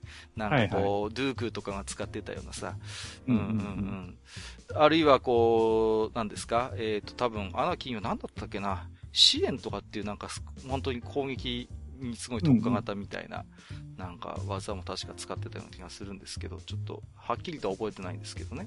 うん。うんっていう感じそので。辺はなんか裏設定がいっぱいあるんでね。そうそう、すごいあるじゃないですか。で、メイスウィンドゥしか基本使えない技みたいなのがあったりとかさ。一度その、ダークサイドを覗いて帰ってきた。そうそうそうそう、そう。ね、ライトセーバー自自体もなんか紫だったりしてさ、なんうんか、そういう辺なんかすごいね、あのー面白いんですけど、そういう、なんかこう、なんていうの、マニアックな、こうス、ライトセーバー同士の戦いみたいなのってこう、多分ないんだろうなってことをちょっと思っちゃいましたけどもね。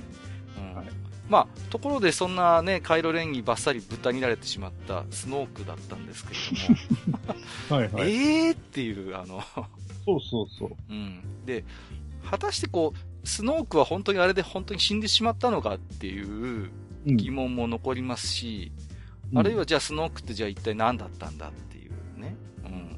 正体は何だろうかみたいな話もありますよね。なんかこう。あの、やっぱり、その、まあ、スノークがシスだとすると、うんうんあの、シスの暗黒鏡だとするとうん。ね、はいはいはい。あの、どこでそのダークサイドを学んだんだろうと。そうですね。うんだ。から、あの、パルパティーンがう、ん。あの、まあ、アナキンを弟子にしたわけですよ。はいはいはい。うん。で、まあ、ダース・ベイダーとしてね。うん。だけど、その、ベイダーと、まあ、パルパティーンは、まあ、相打ちになって両方とも死んでしまっったわけじゃないですかうんうんうんそうですね。だから、そこで、シスも途絶えてるんですよ。うんうんそうですよね。そのはずなんですよね。そうそうそうう。んで、その、やっぱりそのスノークの存在っていうのが、うん。うん、あのー単にファーストオーダーの親玉として、うん。まあ、昔からその帝国にいたその人物でみたいなことで出てくるのであれば、うん。まあ別にいいんだけれども、うんそこでその、ダークサイドの使い手として出てこられてるのでうん。う、ん。じゃあそのダークサイドどこで学んだの？そうそうそう。っていうのがねうん。まあ、うんここもファンの間でいろんななんか説があってね。うん。まあ、あのー実はあの、ダース・シディアスがまだ生きてたんじゃないかっていうようなうんことを言う人もいれば、あるいはんダース・シディアスの師匠でダース・プレイガスっていうのがいたんですよね。はいはいはい。ね。あの、シディアスの師匠ですよ。うんうん。で、ダース・プレイガスは、あの、ダース・シディアスによって殺されたっていうことになってるんだけども、うん実は生きていて、こう、ね、そうそうそう、スノークとして今、あの、ダークサイドの、やっぱシスの暗黒鏡として、ファーストオーダーを率いていたんじゃないかみたいなね、うん、うん。そういう話もあってね、いろいろとこの辺はあ、の基本的にシスは、うん、あの、一子相伝みたいなところがあって、そうそうそうそう、ね、で、シスは、その、自分の師匠を殺すことで自分がシスになる。うんうん。その繰り返しなんだよね。うん。そうそうそう。だから、そう考えると、ベイダーと、あの、パルパ、まあ、シリアスが、うん。まあ、友倒れしてしまってるので、その時点で、うん。いないはずうなんんですよね。本当はそうなんですよね。そう言っちゃいけないんですよ。だから、そう考えるとう、ん。あの、スノークも、その、えーフォースの力はそれなりに強いものを持っているけれども、うん、うん、じゃあ、シスだったのかうん。うん、っていうことを考えるとね、うん。うん。果たして本当の意味でのシスと言えるんだろうかと、うん。そうですね。いうのはちょっと疑問の残るところではあるんですよね。そうですね。だから、ただその相対的に、やっぱり周りに、その、えーまあ、フォースの使い手っていうのがいないので、うん、うん、うん。だから、その相対的な、まあ、どんぐりの背比べの中で、スノークが、まあ、まあ、台頭してきたっていうふうに考えるのか、うん。うん。あるいはやっぱりね、彼もまたジェダイの生き残りだったっていうのも、それなりに説得力があるのかなとは思うんですよね。そのうんで、暗黒面に落ちたとね。そうそうそう。もともとシスとは関わりがなかったんだけれども、もともとはジェダイであって、かその後、かね、あの、暗黒面落ちたということであれば、その、シスの世界の一子相伝的な、まあ、設定とも矛盾はしないのかなとは思うんでね。うんただ、いかんせんよ弱いというかね、こう、あっさり今回、一応死んでしまったように見えるので、うん。ね、まあ、その、だから、あの、なんて言うんだろう。形式的には、うんその、カイロレンがスノークを倒したことで、うん。要は、形的にはカイロレンがシスなんですよ。まあまあ、そうですね。うんうん。うん形としてはねに。なるんで、うんまあ、この、この先おそらく作られるであろう、そのエピソード9ですか、うんうん9ではさらにそのシスとして完成されたカイロレンが出てきて、うん。うん。まあ、レイと対峙す対峙するっていうのが、うんおそらくエピソード9の主軸うん。にはなるんだろうけれども、うんだから、なんだろうね。だから、スノークにしてみれば、あの場面でカイロレンに殺されることをもしかして織り込み済みだったのかもしれない。どこかでね。うんまあ、タイミングとしてそれが早すぎた、遅すぎたはあるかもしれ、早すぎたのはあるかもしれないけど、うんいずれその、まあ、あの、カイロレンがまだまだその、ね、未成熟じゃないですか。いろんな部分で。うんうんうん未熟だから、まあ、なんかある種自分を裏切って殺すことによって、さらにその暗黒の地方サイドにね、こう、さらに近づいていくというか、極めていくというかね。うん。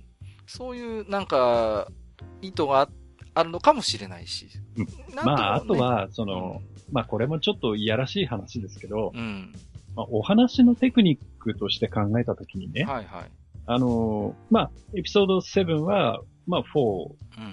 を、まあ、お手本にして作られてる。で、ね。8は、まあ、エピソード5を見うんと対比される。うん。っていうことは、次のエピソード9は当然、エピソード6うん。うん。うん。との対比になるわけじゃないですか。そうですね。うん。でそうなると、あのーまあ、例えばですよ。うん。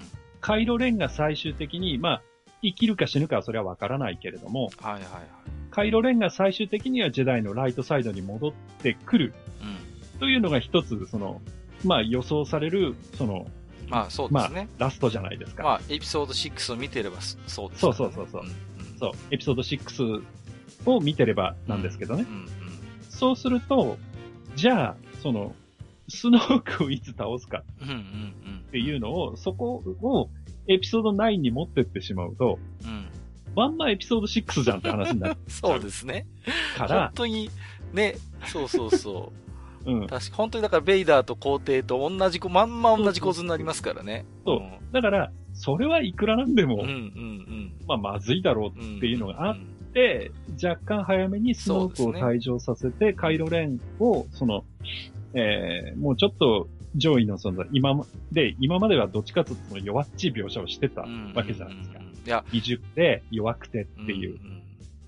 で、悪になりきれない。うんで、その、ダース・ベイダーを継ごうと思って、その親に手をかけたりっていう、その、ことを繰り返していくっていうカイロレンがね。そうそう。まあ最終的にもう少しその大きな指数の存在になって、まあそれが、まあ最終的にはまたライライトに転んで終わるっていうそうそうなか形にしたいのかなっていうのがちょっとうん。あるとすればね。そうですね。まあそうするとスノークの退場するタイミングとしては、うん。まあ今回しかなかったのかそうですね。あるけれども、ね。いや、うんさすがにその辺はさ、こう、なんですかね、あの、ライアン・ジョンソンとエイブラムスさんの間で、あると思いますけどね、そこは辺はきちんとした、こう、ね、一応取り決めというか、了承のもとでこういう風にしてるとは思うんだけれどもね。はいはい。そうですよね。だから、あえてそのね、定番外しというか、そういう、あのーコピー外しみたいなね、のはなんかあるかなっていう感じはしますよね。確かにね。なんかあれですね、スピンオフでスノークの話とか見てみたいですよね。あー、見てみたいですね。それは、今度やるのが、えっと、ハンソロでしたっけ？ハンソロですうね。ん、なんかね、スノークっていうキャラクターの過去についてね、うんもうちょっといろいろ、やっぱり、見てみたいっていうのはありますよね。はい。うん。正直、あの、スター・ウォーズの悪役って結構魅力的なキャラクターがそれなりにいるんだけれども、うんあんまり描かれないんですよね、その辺がさ。まあ、ねしょうがないんでしょうけども、必ずこうライトサイドの話として出てきちゃうから、うん、なんかね、正直見てみたい気はしますけれどもね。うん。あの、閣下ね、はい。まあ、その、カイロレン、まあ問題のカイロレンですよ。はいはいはい。カイロレンが、うんその、あの、旧作におけるうん。ダース・ベイダーばりのね、うん。人気キャラクターになるにはどうしたらいいと思います？これ、難しい。あの、一つ言うと僕ね、仮面は外さない方が良かったんじゃないかなとは思うんですよ。正。直。いや、俺もそう思うの。うん。うん。あっあっさり取っちゃうじゃないですか。そうそうそう。ん。まあ、あれもスノークにいろいろ言われてね、うんうんまあ仮面捨てちゃうんだけど。そう、お前ちょっとベイダー意識しすぎちゃうんかみたいな感じで言われてね。うんうんそうそうそうそうそう。いや、で、ね、なんかそうかなみたいな感じでさ。そうそうそうそう捨てちゃうじゃない？うん。そういうところもさ、なんかすごく、うん。こう、え？っていうところが彼にはあるので、そうなんですよもねっ。と魅力的にするにはもっとなんか極悪非道になった方がいいのかなって思うところもあるけれども、うん。まあそういう、その、ダース・ベイダーになりきれない、そういう若さがあって、その、うん。うん常に逡巡してるようなところっていうのが逆にカイロレンというキャラクターなのかなっていう気も、まあしちゃうんだけれどもね。うん、あのね、圧倒的にまずカリスマが足りないんですよね、その、ベイダーと比べたときに。うんで、ファーストオーダーってあんだけ絶大な戦力、軍備を持っているのに、それを率いているカイロレン自身にあまりにもカリスマがなさすぎるっていうのは、正直ファーストオーダーの側のリアリティを正直こう、なくしているようにも見えちゃうんですよね。だから、もっとなんかこう、うーんと、まあ、心の動揺とか、まあ、今回レイと心を通わせるような部分もありましたけれども、うんそういうのってもっと控えめでいいのかな、控えめでよかったんじゃないかなって思うんですよね。もっともっとこう、だって、ダース・ベイダーだって割とこう途中まで本当にためらいなくこう、殺戮を繰り返してさ、で、ちょっと最後の方でこう、変わってるみたいな感じだったじゃん。それでも十分こう、ね、うんなんか、ああ、なんか、ベイダー変わったなみたいな感じを持ったから、レンもなんか、少なくともフォースの覚醒の頃はそういうところ全然見せなくてもよかったんじゃないかなとは思いますけどもね。うん。うん。うーん、カイロレンは人気が出るのは、うーん、レイをかばって死ねば 人気出るんじゃないですか。ダメかな。ダメか。うーん。その、そのためにはあれですね、あの、エピソード9でまた、この、なんか、強い敵が出てこないと。そうなんですよ。それをするためにはカイロレンをな上回るようなやつが出てこなきゃいけないんで、それもまた何ですか？メカ、メカスノークとかですか？どうしますかね。いや、なんか困ったおオ。メガスノークオメ。ガストークディア。なんか、ジェノサイドカッター使うような。いやー、ちょっとね、うーん、いや、正直ちょっと、なんだろう、ね、この、ファーストオーダー側にもちょっと魅力のあるキャラクターが欲しいなっていうのはなんか思いますね。なんかまあこう、最初から最後までスノークの能力もいまいち謎でしたよね。あの、そう。なんかそのう、レイと、そのカイロレンの意識をこう、結びつけたりするじゃない？うん、そうですね。わしが仕組んだことなんじゃ、みたいなこと言ってね。しかも、その、レイがあの、要は、ルークが潜んでる島にいる時でさえう、ん、うん、うん。それができてるっていうことは、うん、うん、うん。スノークにしてみたらルークの居場所も分かってるそうそうそうそう。話ですよね。だと思うんですよね。だから、その辺、あえてこう、なんていうのかな、スノークの行動の動機もよくわからない部分がありますね。だからといって、その、ルークのとこに兵を差し向けるでもなくうん、うんうん。そうですね。だから、その辺がね、ちょっとその、行動原理として、まあ、あの、シスと考えると、そういうファーストオーダーとかよりもさらに一段上にいて、一そうですね段上にいて、うんうんうん。もうちょっと違うことを考えてるっていうんだったらわかるんだけれども、うんうんうん。あの、それこそ、ダース・シリアス、パルパティみたいなね、はいはいはいうん。そうですね。彼にしてみると帝国軍だって別にそどうでもいい存在だっうん、て、うんうん。道具として使ってるだけだからうんね。あったんでね、うん。まあ、そういうのはあったんだけれども、ちょっとその辺がね、うん。なんだろう、っていうところは、うん。うんそうですね。ありましたねうんあと、ファーストオーダーで言うとさ、キャプテンファズマーの扱いが、なんか最初もうちょっとでかかった、なんか、もうちょっとさ、なんか重要キャラクターじゃないかなっていう振りがあったはずなのにさ、なんか今回もちょい役だしさ、ううんん、なんか活躍のシーンが全然なくて、個人的にはすごい残念でした。あの、あの、あの、彼女だけがあの銀ピカのそうそうそうそアーマーを着て出てきてう。う、ん。で、その、たかだかね、うん。その、裏切り者、一人の裏切り者のフィンに対してあそこまでね、うん。なんか必要にね、そうそうそうそ裏切り者めみたいにう。うん。するほどの、その、キャラクターかなって逆に思って、そうなちゃうんんですそうなんですよ。だから、キャプテンファズマはもっとう、ん。なんか、こう、対処交渉に立って、ね、そう、そう、そうなのよ。う。うんん。だから、その、フィンの始末なんていうのは、うんうん手下にやらせときゃいい話で、ね。そうそうそう、何もさ、自分がわざわざ手を下さなくてもさ、ううんんうん、と思うんだけど、なんか必要にこう、こだわるでしょ？こう、フィンに対してさ。うん。なんか、それも、なんかあの、キャプテンファズマ自身の、こう、カリス、カリスマというかなんかこう、キャラクターとしてどうかなっていう。なんか、うん正直僕最初、あの、ハックス将軍と同じぐらい重要キャラかな、みたいな。それぐらいはあるんだろうなって思っかいあるいは場合によってはカイロレンともちょっと絡むのかなとかね。それぐらい僕思ってたんですけど、なんか、割とあっさりとこう、なんか、今回も、なんかね、生死不明ではあるけれども、なんかもう破れてしまってね。うん。うんまだから、どっちかっていうと、その因縁があって、うんその絡む相手としてはフィンよりもあ、う、ん。どっちかっていうとダメロンそう、そうそうそうそう。の方が、うん。なんかこう、ドンパチの相手としては、そうなんですよね。いいような気がするんですけど、そっちはあんまり、そうねそれこそエピソード7の最初でちょっと絡んだぐらいで。うん。だから、ね、なんか一応設定上はカイロレンとハックス将軍と、このキャプテンファズマっていうのが、なんかこう、なんていうのかな、三失勢感みたいな言われ方するらしいんですけど、あの、なんかそういう、3曲の1曲にしては随分扱いがこう小さいというか、う。うんん、なんかもうちょっと彼女彼女のことをね、掘り下げてほしいなっていうふうに思ったんですけれどもね、うん、なんか、なかなかね、ああいう悪役でこう、なんですか、ヴィランで女の人って珍しいんですよね、スター・ウォーズで。うん、うん、うん。めったにほとんどいないじゃないですか。うん。だから、まあその辺もなんかいろいろバランスと考えたりとかいろいろ思うんだけども、ただいずれにしてもああいう貴重な女性の仇役なんでね、あの、なんとかね、あの自作もし出ていただ、出て、出るんであればね、あの、うん活躍させてもらいたいなっていうキャラクターですね。あの、それこそ、あの、コードブレイカーのとことかうんうんうに、ん、そうあの、そアーマーを全部脱いでさ、う。うん。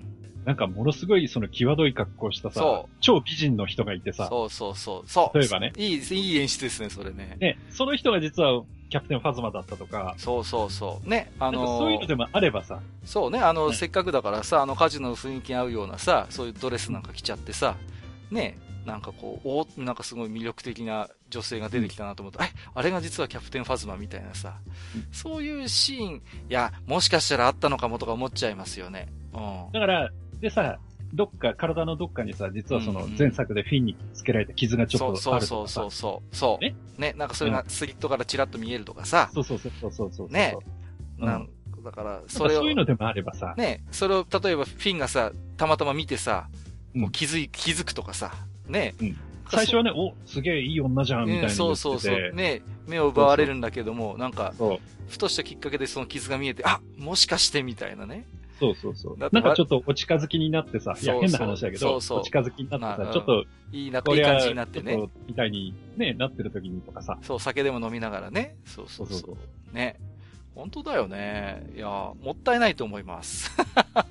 キャプテンファズマ活用してください。もったいないと思います。傷までつけて、傷物にして。デザイン自体はすごい好きなんですけど、ね。僕も好きなんですよ。かっこいいですよね。あの、ちょっと。てかあのうん。ファーストオーダーの、あの、トルーパーって、うんうんなんかこう、いわゆるストームトルーパーを、うんうん。うんうん。なんか今風に。ちょっとシンプルにして、うんうんうんうん。いい感じにした、そうそうデザインじゃないですかうん、だと思いますよ。すごい僕いいなと思って結構好きなんだけど僕も好きですよ。うん。うん。キャプテンファズマってやっぱりほら、ね、あのーキャプテンだから、マントとかしてさ、ね、はいはい。かっこいいじゃないですか、こう、うんストームトルーパーの中でもそういうなんか地位があるっていうか、ああいうね、そういうのをすごい感じさせてくれる、なんかこう、非常に、なんていうのかな、こう、アーミーとしてのこう、組織としての、あの、うん軍団のなんかこう、組織をやっぱり体現してくれてる存在だと思うんですよ。キキャプテンファズマは。うん。うんだから、ストームトルーパーとか、そういう、すごい昔からスター・ウォーズが好きで、そういうの好きな人にとってみれば、やっぱキャプテンファズマの扱いはもっと大きくしてほしいと思ってる人多いと思いますよ。本当に。いや、やっぱりね、トルーパーのデザインとしても、うんあの、えっ、と、クローンウォーズの頃の、うん。うん。えっ、と、クローントルーパーの、あの、はいはいアーマーはい。あるじゃないはいはい、ありますね。で、クローントルーパーがいて、うん。で、時代が変わってストームトルーパーになって、うんうんで、その、えー、まあ、ファーストオーダーのトルーパーうん。うん。になるっていう、その、だんだんその、バタ臭い感じから、だんだんこう洗練されてきてる感じあるじゃない？そうそうそうそう。見た目的に。ありますね。今風になってきてるじゃん。確かに変えてますようんね。。だから、すごくそういう面では、ファーストオーダーかっこいいなっていうところはあるんだけど、ど。ありますね。う。ん。なんだけど、なんかその、そのトップたる、その、ギンギラギンのね、うん。うわ、来た来た、すげえの来たっていう感じのファキャプテンファーザーがさ、うん。ちょっとなんか活躍っていうかね、そうそうそこう、うそう。公的手として、そうなんですよ。なんかこう、まあ、大体こう、ファーストオーダーが揃いも揃ってバカばっかりなんで、そうなんだよね。本当に。いや、で、彼女ってほら銃効かないじゃないですか。キンキンって跳ね返跳ね返したりしてさ、うん。かっうんけーとか思ったんだけどさ、え、活躍シーンここだけみたいな。そうそうすごいなんかね、あれなんですよね。なんかこう、個人的にはなんかボバフェット的立場になるのかなって期待してたんですよね。こう、はい。決して特別な存在じゃないんだけれども、もともとね、フォースの力に覚醒してるわけでもなし、うんだけど、やっぱり叩き上げで非常に努力して、うんのし上がってきたそういう、なんかね、そういうキャラクターであってほしいと思ってたんですよ。うん。例えば、マントの裏になんかいろいろ武器を隠し持ってるとかさ、なんかいろいろね、そういう、なんか百戦錬磨的なキャラクターを期待してたんだけども、なんかほんと掘り下げがなくてさ、ううーん。ん、個人的には残念ですね。だいぶ今日話してるんですけど、そろそろちょっと。ラストシーンというかね、その辺の話もしたいんですよね。うんうんうん、で、まあ、あのーじゃあ実際そのルークがね、まあ、はいあのーいろいろ、まあ、し修行をする決心をしてね、あの、うんハンソロが死んだこととか、そういう、まあ、いろんなきっかけがあって、ああ、その前にあの、ヨーダとのやっぱ関わりも話をしないといけませんね。ヨーダ出てきた時び,、はいはいびっくりしましたね。いや、いや、びっくりしたびっくりした。ねああ、出てくるんだと思ってね、うんそうそうそう。若いスカイウォーカーってこう話しかけるあたりがなんかこうね、うん いや、ヨーダだなと思って、うんう。ん。で、あのーあれし、多分こだわりだと思うんですけど、CG じゃなくて、あのーマペット使ってるんですよね。あ、そうだったっけ？うん、そうなんですよ。あ CG じゃないんですよ、うん今回、ヨーダ。だから、はいはいあのーそれこそ、あれですよ、エピソード5で修行させてる頃の雰囲気が確かに出てるんですよ、なんとなくこうんうう。うんん。だから旧作の、あの、なんていうの、エピソード2だったっけ？あの、ぴょんぴょんカエルで、あの、はいはい。ね、ドゥークとエピソード2ですね。そう、エピソード、ね、うん。ドゥークと戦うあの CG の雰囲気じゃなかったんですよ。あの、うん。うん。ルークをこう、の、ルークの背中に乗ったりして、こう、いろいろと、うん。ね、そうそう、口悪くこう、ルークを罵りながら修行させてる頃の、あの、うん。ヨーダの雰囲気が出ててね。うん。うん。それはすごい良かったなと思いますよね。うんあと、ジェダイの聖典をルークが燃やしに行こうとしてる時に出てくるじゃないですか。うん。で、あの、ヨーダが燃やしちゃうんだよね。で、うんルークがそこで思いっきり動揺するの見て、お前燃やしに来たんちゃうんかみたいな。うん。あーみたいなさ。そうそうそう。なんかいろいろもう、あの年になってもいろいろルークも迷いがあるんだなっていうこと。ヨーダの前では本当になんか、まあそういう意味で言えば、いつまでも弟子なんだなっていうことをなんかちょっと思ったりもしましたけれどもね。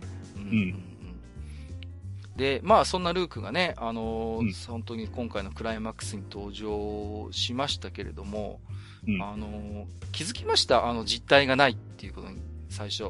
いや、気づかなかった。ああ、僕ね、なんかね、あのーあそこってほら、潮の島じゃないですか。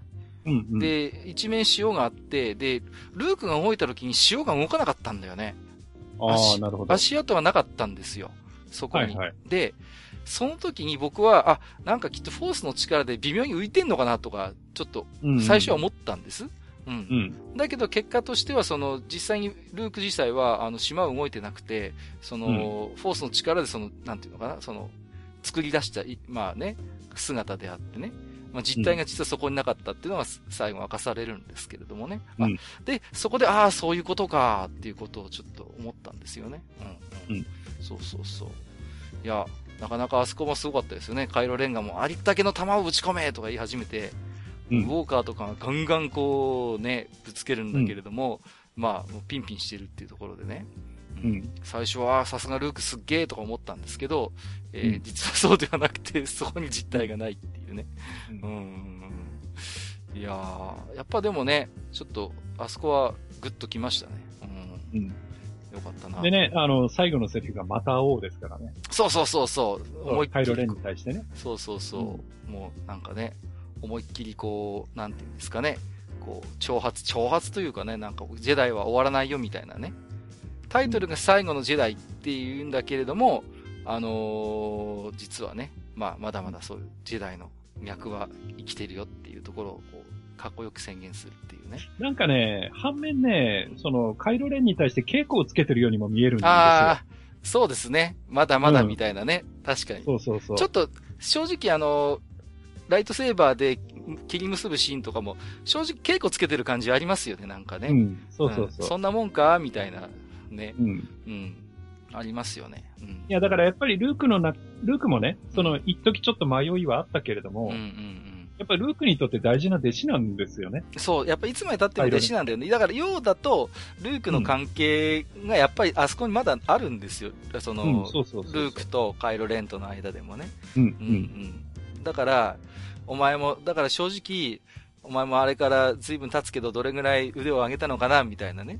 ね、うんちょっと、どれどれ、ちょっと見てやろうぐらいの感覚なのかなっていうところもね、うん終始余裕のある感じだったしね。うん。で、やっぱりその、ルークは、その、自分の、まあ、あれだけの、ね、うん。その、もう、悪の限りを尽くしていた、うんうんうん。自分の親父がね、うん。最後にはライトサイドに戻ってきたっていうん実績を持ってるじそうそうゃないですか。そう。そうなんですよ。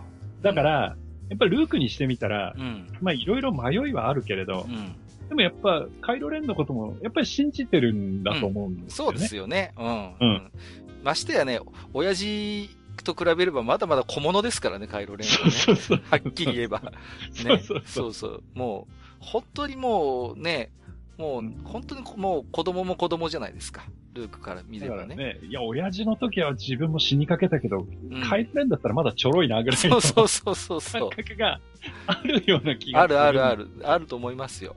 うん。んやっぱりね、いや、あの、2回目見て気づいたんですけど、はい。あの、ルークがあの、レジスタンスのこもってるところに現れて、うん C3PO が話しかけるじゃないですか。ルーク様、うんみたいな感じで。で、うんルークがウィンクするんだよね、あそこでさ。うんで、あれって多分 C3PO はドロイドだから、ルークが実体がないっていうのを気づいてたんじゃないかなって思うんですよ。C3PO が。ちょっとこれまあ、深読みですけど、うん。自分がその実体がそこにないっていうことにドロイドである C3PO が気づいて、ルーク様ってちょっと言いかけるんだけど、ウィンクして、まだ黙ってるよみたいな。うんお前分かってるだろうけど、うん、まだ黙っといてみたいな、そういうサインに見えなくもないなって思ったんですよね。うん。あと、やっぱり、あのシーンで、あの、レイヤーのセリフが意味深なんですよ。はいはいはいはいはい。最後の瞬間に来てくれたね、みたいなこと言うじゃない。うんうんうん。言いますね。だから、その最後っていうのが、うん。その、最初見たときは、うん。レジスタンスの、そう。そうだからレイヤーがもう諦めてると。うんうんうん覚悟を決めてるとうん。いう意味での最後かなとも思ったんだけど、でもよくよく考えると、レイヤーってそこでも諦める人じゃない。そう、絶対諦めないじゃないですか。だってそれがある種、今回のテーマだったからね、何が何でも諦めないっていうのはさ。そうだから、そこで最後の瞬間っていうのを言ってるっていうのは、もう、レイヤーには分かってるうん。そってうですよね。ことだよね。やっぱり血を分けた兄弟だから、うん。ルークがもう力の、自分のフォースの力を振り絞って、その実体がないフォースという形でこの場に現れたっていうこと多分レイヤーも悟ってるんだと思うんですよ。うん。うん。ううんん。分かってると思うんだよね、あの時点でね。そうだよね。う。うんん。だから、あの時点でレイヤーとドロイドたちは多分分かったと思うんです。うん。うん。そうそう。だけど他のレジスタンスのメンバーはもちろん分かんないし、うん。カイロレンも見事に騙されたし、ね。ちょろいなぁ本当ね、だからちょろいんだよね。もう、本当にさ。で、まあ、最後ね、カイロレンに対してそういうね、あのメッセージも伝えて、うんで、まあ、その間にね、あのレジレジスタンスたちはまあ撤退ができるわけなんだけども、まあうん力を使い果たして、まあ、ルークはね、最後、うんフォースと一体になって消えてしまうっていうね。う。うんんまあ、この辺も、なんていうんですか、あのー過去のね、あのーうんジェダイたちの最後に習ってと言いますかね。うん、うんうんやっぱなんか最後あの、ローブがふっとこう残って、パサってなるところを見ると、僕はやっぱエピソード4のオビワンを思い出すんですよね、こう。そうですね。うん。うんなんかこうね、あの、ベイダーにこう、ね、ライトセーバーで切られて、最後ふって消えてしまうっていうね。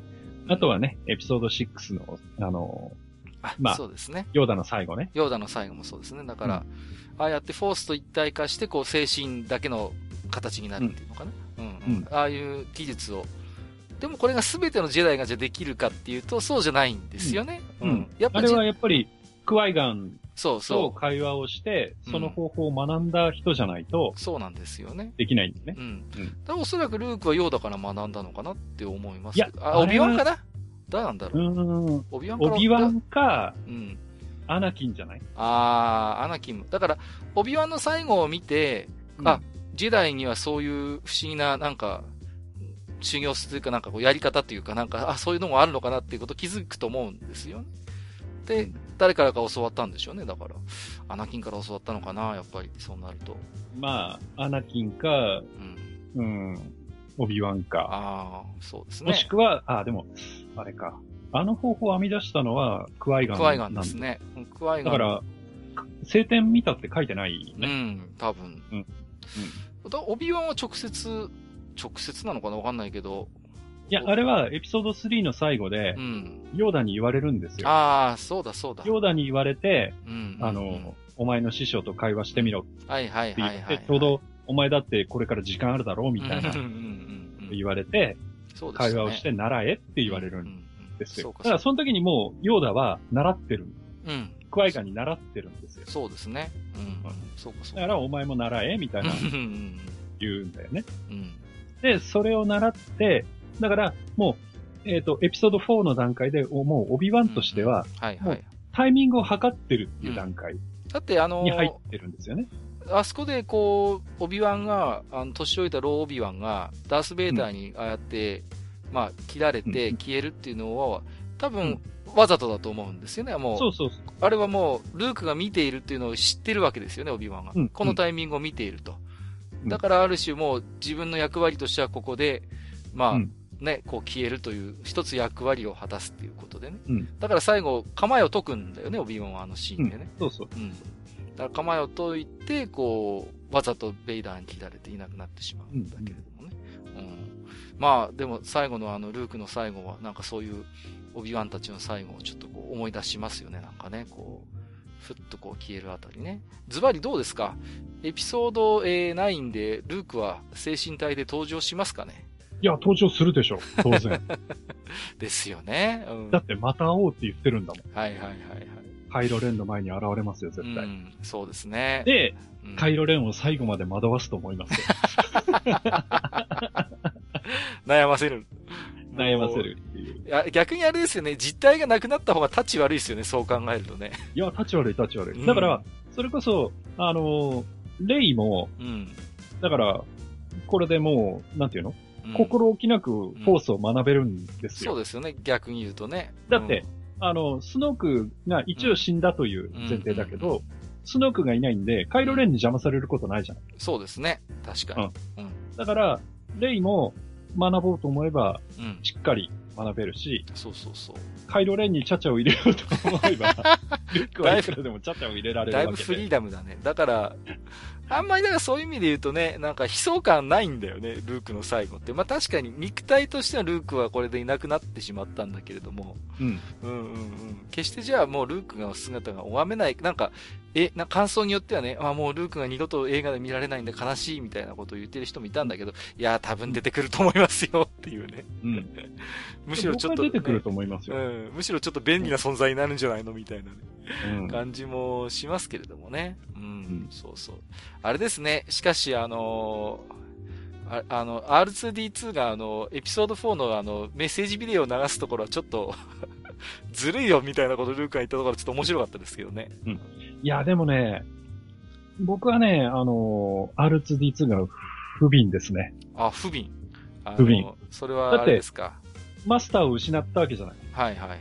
だって、あの、これまでの、その、描かれ方で言っても、うん。やっぱりその、まあ、R2 はね、それこそアナキンからずっとその、スカイウォーカーにえていて、うんうんやっぱりルークっていう存在をものすごくその、あの、マスターとして、自分のマスターとして認めてるっていう節があるじゃない。ありますね。うん。うんで、それがさ、やっぱり、まあ、肉体として、その、やっぱりルークっていうのはいなくなってしまったので、うんうんうん。それじゃなくてもエピソード8でもほとんど動かないじゃないですか。そうなんだよね。なんか BB8 にさ、なんかいいとこみんな取られちゃってさ。うん。いや、R2D2 ってやっぱり常にルークと共にいるんだよね。だからうん、ルークが歴史の表舞台からい、からいない時ってやっぱスリープモードっていうかさ、そういうモードになってるじゃないですか。で、再び時代の要請として、ルークが必要なんだっていうなった時にまたこう、やおら動き始めるでしょうん。やっぱりだから、一心同体みたいなとこあるんだよね。こう R2D2 とルークっていうのはさ。そうそうそうう。んううんん。それはすごい思うね。うん。だから確かにね、マスターの言う通り R2D2 はちょっと、うん、けなげにね、ルークの期間を待っていてさ。うん。うんで、今回ね、ああやってまた会えたのに、ま、ね、ルークがいなくなってしまったから、ちょっとかわいそうではありますよね。なんかねで、ほら、相棒とも言える X ウィングは海に沈んでるじゃないですか。そうですね。本当本当だよ。一番 R2D2 がなんか失ったものが大きいかもね、そう考えそうそうそうるとね。。うんだからじゃあ、じゃあ今後ね、うん R2 が誰をその、マスターにするんだ。ってなった時にうん。レイなのかな？いや、でだってそうでしょ。BB8 はだってポーなんだから、ダメロンだから、うん。R2D2 の新たなマスターはやっぱりレイになるんじゃないですか？やっぱり。言ってみれば、ね、ルークの最後の弟子になったわけだから、レイがね。うん。だといいですけど、なんか、今回、あれですね、まあ、しょうがないんでしょうけど、その、ドロイドってことを考えると、BB8 がすげえ器用だなっていう、あの、なんか、うんちょっと活躍させすぎなんじゃないっていうぐらい活躍してましたよね、今回ね。でも、あの、その割に、うんあの、仇役で出てきたあ、BB ユニットははいはい、黒いやつ。一瞬だったね。そうですね。あれなんか、結構予告編ででかい扱いみたいな感じでさ、割となんか、あ、BB8 のライバル的な感じで出るのかなと思ったら、そんなこともなく、そうそうそう。なんか一箇所なんかちょっと見破ったぐらいでさ。そうそうそう。あんまりね、だからそう考えると、やっぱり、なんていうのかな、これ、まあ今日何度も話してますけど、ディレス、デディレクターズカット、結構いっぱい削ってるシーンあるだろうなっていうことをいろいろ思いますよね、なんかね。いやー、何 ?3、三時間コースになっちゃうんじゃない？うーん。いや、でもなんかそれで見てみたい気もしますね、なんか正直。ですよね いや、本当に。だから、今回ね、うんあのーまあ、こうやって結構、どっちかっていうとディスり気味にね、はいはいはいはい。話をしちゃってますけど、はいはい。あの、やっぱり僕らとしては好きなんですああ、よ。もちろん好きですよ。うん。そうなんです。だからこそ、そういうなんか、うんその、死を抹殺といえばそれまでなんだけど、そういうところがね、気になってしょうがない。そうですね。うん。気になってしょうがないですね。だから、そういうところをもうちょっとその、まあなんか、ちゃんと説明してくれるバージョンを見たいなってうん。そうですね。思いますよね。うん、うん、思いますね。な多分、いろいろとこう、消化不良な、うん。うん、やっぱりキャラクター、すごいキャラクター自体魅力的なのに、ちょっとなんかね、いろいろと説明とかシーンが不足してるなっていうキャラが何人もいたんでね。うん。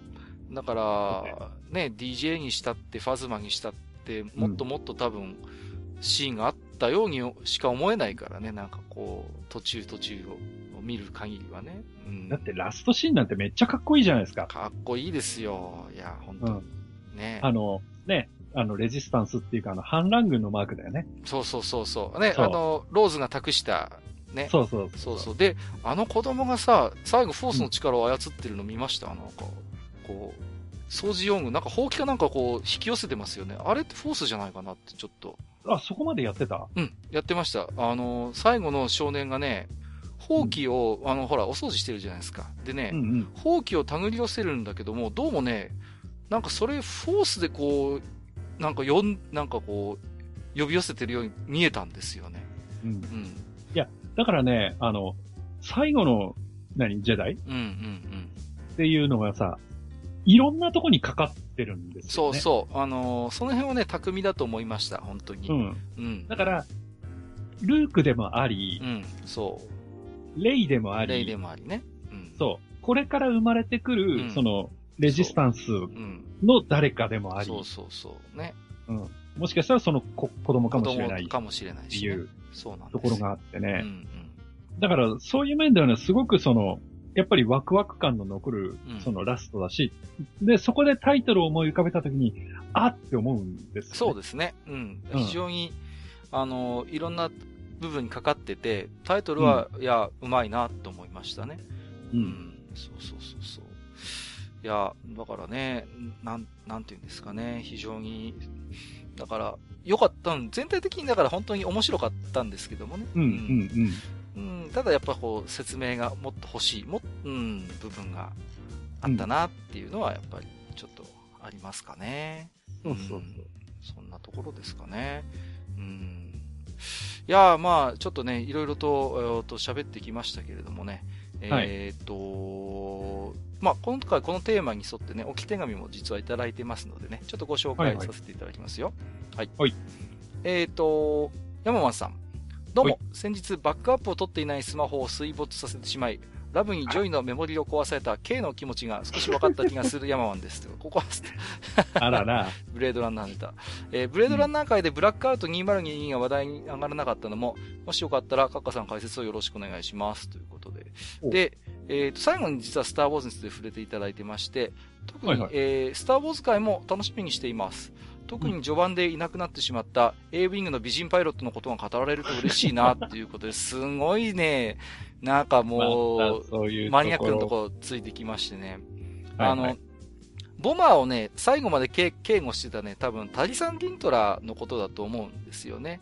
うん、うんいるんですよね、美人のパイロットで。最後までこう、A ウィングでボマーを警警護してたんだけど、最終的にね、あの、ミッションを見届けて散っていくっていう、撃墜されるっていう。カイロレンに最後撃墜されて死んじゃうんですけどね。うんはいはい。いやー、いいとこ目つけてるなっていう気がして。やっぱりね、女性パイロット多いんですよ。うん。うん。今回の新三部作ね。そうなんです。はいはいうん。いや、えっ、と、ブラックアウト2022っていうのはね、あのちょっとすいません。チャットだけ脱線しますけど、ブレードランナー2049って、まあ、ブレードランナーなんで世界観がものすごい壮大で、まあ、うん。一本の映画に、あんだけ長い映画でしたけど、全然そのなんかこう、設定とか、その、収まってないんですよ、実は。で、はいはい。プレイエピソードとして空白の歴史をつなぐね、三部作が実は短編として作られてまして、おう。ん、ブラックアウト2022ってそのうちの一本なんですよ。うん。はい。で、実はこれを、あのーかつてね、あの、アニメのカウボーイビバップを手掛けた、えっ、と、はい。渡辺慎一郎監督っていう方が実は手掛けられてるっていうことでうんそれでちょっと日本人的にはちょっとこう注目だったんですよね。うんうんうん。で、まあ、2049を見る上での、ぜひこの3つの短編は、まあ、これ今でも見られるんですけど、あの、見ておいてねっていう作品があったんでね。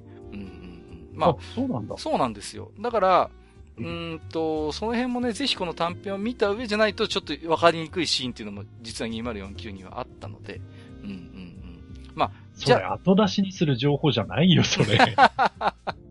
すいません。もっと最初に3とね、触れ言ってよ。触れておけばよかったんですけれども、うんすいません。すっかりもうね、本編の話題に気が取られてしまいまして、実はそういう、はいはい。ちゃんと用意はしてあるんです。うん。うんうん、なるほどね、ね。このブラックアウト2022に関して言っても、実はそういうことがかつてあってっていうことを、あの、きちんと映画の本編でも触れているので、本編しか見てない人にとっては何のこっちゃっていう感じだったんですけども、まあ、そうなん大停電とかって訳されますけども、非常にこう、なんていうのかな、あのー実は2049の歴史の中で重要な事件がね、あったんだよっていうエピソードが、えっ、と、公開されてたりするんですよね。で、ね面白いのがね、その CG とかで、あの、必ずしも実写じゃないかったりするんですよ。うん、うん。はいそう、演出としてね。うん。うん。まあ実際ブレードランナー、あのー、2022に関して言っても、まあアニメですから、うんうんうん。そうそうそう。そういう意味で言うと、まあ、なかなか面白いんですけれどもね。はい。すいません。ちょっと今日はね、えっ、と、はいあの、まだ、ちょっと本編終わってないちょっとこれぐらいにしておきますけれどえっ、と、ありがとうございます。山満さん。えっ、と、アスラーダさん。えーはい愚者の宮殿、えーエピソード8の感想をいろいろと考えたのですが、とてもまとまらないわら。ただ、失い続けたルークの人生の中で最後の物語がルークの救いの物語で本当に良かった。えーうん絶望の中に現れるルークの姿はまさに希望そのもの。新たな希望として現れたルークの最後の物語にふさわしい姿に僕は震えるほど感動しました。といただきました。なるほど。ありがとうございます。まあね、さっきこれからもルーク出るんじゃね？みたいな話ちょっとしちゃいましたけれども、ただ、やっぱりその、なんていうの、に、その、現、なん肉体があって、その、その現実に存在する形としてのルークは、まあ今回は確かに最後になりますからね。うん。うん、そうですよね。あの、後付けですけど、エピソード4のサブタイトルに新たなる希望って付けられた時に、これはすごいしっくりくるよなって思ったんですよね。うんうんうん。うんうん。なんかこう、だから、まさにそういう意味で言うと、アスラーダさんの言うように、こう、ね、本当レジスタンス絶対絶命っていう時に、まあ、ああやってルークが現れたのはまさに希望そのものだよなっていうのは、おっしゃる通りだなと思いますよね。あとさ、あの、うん、それに、まあ、そこをやっぱりうまく引き継いでるんだけど、うん、あの、ローグワンの最後で、うん、あの、レイヤーがね、うん、あの、希望ですって言うじゃない。はいはいはいはい。最後の最後で。言いますね。うん。だからそれがやっぱりさらに繋がって、ね、うん、繋がりますよね。そう、ローグワンの最後。ローグワン見たときに最後のあの言葉でね、うん、なんかその、散っていったそのローグワンの人たちがみんな救われたような気がしてね。うんうん、ああ、それはありますね。はい。そう。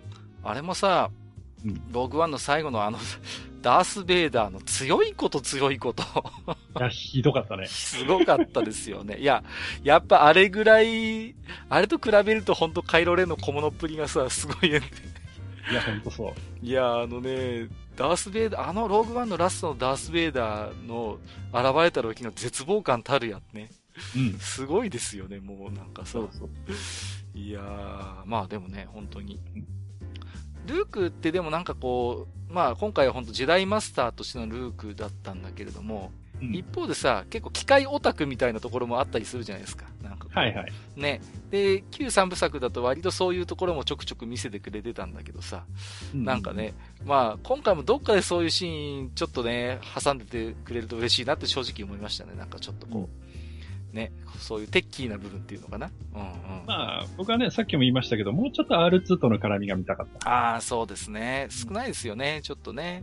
うん、まあ、その少ない絡みはまあ十分印象的ではあったんだけれどもね。うん。うん、あとは何ですか、ルークがこう、ああやって、まあ、存在がなくなってしまったことを、離れていても、レイヤとレイは気づくんですよね。うん。うん、最後にね。うん。うん、その辺なんかちょっとニュータイプっぽいなってちょっと思いましたね、なんかこう。まあ、彼らはね、フォースセンシティブなので。うん、うん、なんか、ニュータイプってそういうとこあるじゃないですか。なんかこう、ガンダム世界のニュータイプってこう、離れててもなんかそういう、ね、あの、ニュータイプが死んだりするとさ、あみたいなさ、ピロリロリンなんて言ってさ、こう、なんかね、その辺なんかあるなと思って。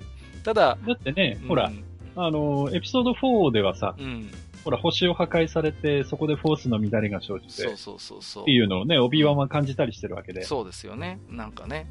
その辺もなんかちょっとある種ニュータイプ的ですよね、なんかこう。うん、そうですね。うん、まあ、ど、どっちが先？スターウォーズが先か。スターウォーズですか。先ですね。うんですね。いや、どうなんでしょう。どこまで関わりがあるのかはちょっと我々分かりませんけれどもね、うん、まあ意外とこう、はい、ニュータイプとフォースのこうフォースセンシティブっていうのは共通項が多いなってこと思ったりもしますよね。うん、そうですね。はい。はい、えー、ということでですね、えっ、ー、と、2通テーマの置き手紙もご紹介させていただきましたけれどもね、はい。はい、えっ、ー、と、後半というかね、だいぶまあ、大部分になっちゃいましたけどもね、まあ、ネタバレありということで、いろいろとね、えっ、ー、と、うん、最後の時代についてお話をしましたけど、最後に、えっ、と、はい、ちょっと途中で話はしましたけれども、じゃあ、はい、え今回の新三部作の最後になるエピソード9はどういう話になるのかっていうところでね、うん、うん、まあちょっと今日ね、実はもうマスター結構いっぱい喋っていただきましたけれどもね。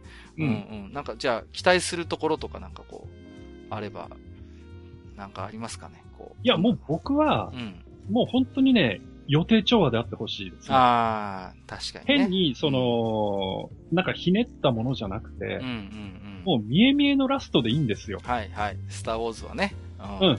もう、お約束のラストでいいんで、そうですね。まあ、最後、まあ、カイロレンが生きてるか死んでるかはともかくとして、まあ、最後、ライトサイドに戻ってきて、あの、ほわほわっていう光の中でにっこりしてるやそれでいいかなっていう。はいはい、もう、ま、まんまエピソード6のね。6の人ですけどね。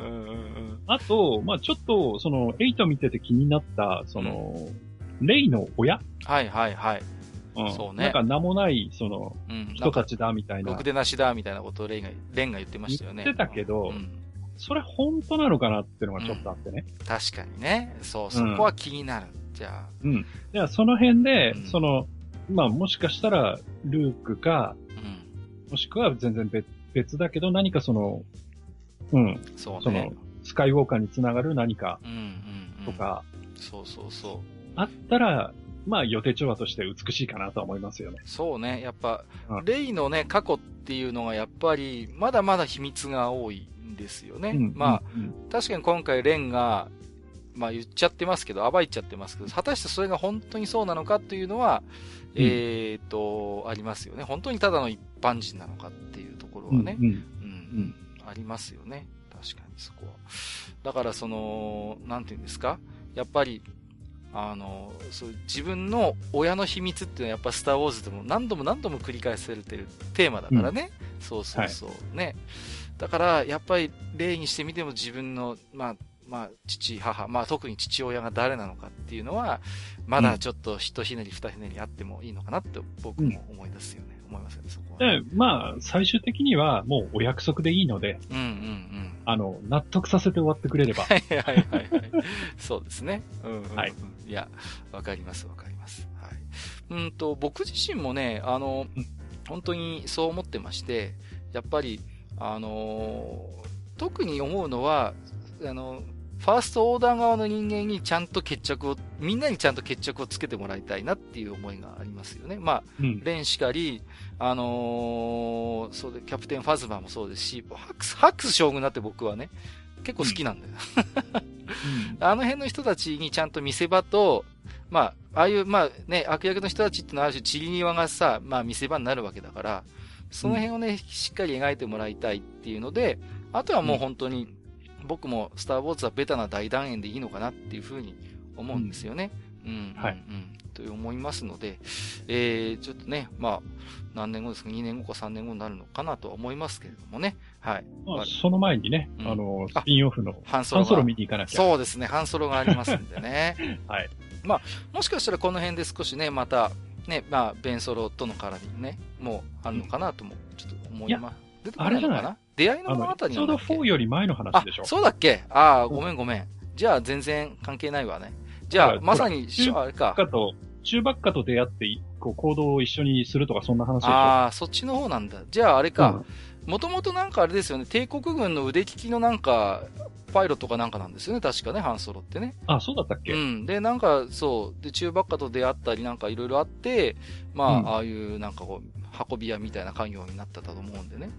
うん。うんもしかしたら、その、ね、帝国軍の優秀なパイロット時代が出てくるかもしれませんけれども。もしかしたら Java がまた出てくるかも。僕好きなんだよな、ジャワザハットな。ハット族好きなんだよな。うん。ちょっとね、そうすると、なんか、それこそ、ね、エピソード4の懐かしいキャラクターがいろいろ再登場っていうのもあり得るかなという気もしますけれどもね。うんうんうん。そう、その辺もちょっとね、楽しみですよね。うん、ということで、まあ、我々もね、なんだかんだ言ってスターウォーズ好きなんでね。はい。うんまた機会があれば、えー、愚者の宮殿で、えー語り合う機会もあるかなと、えー思っております。はい。はい。ということで、だいぶ今日も長くなりましたけれどもね。長くなったね。えー はい。えー、ということで、えーと、まあ、いろんなね、ポッドキャストでも話はされてるかなと思いますけれども、えーと、お閣下萩和的、えースターウォーズ最後の時代のお感想ということで、いろいろとおしゃべりをさせていただきました。えーと、本日もマスターありがとうございました。はい、ありがとうございました。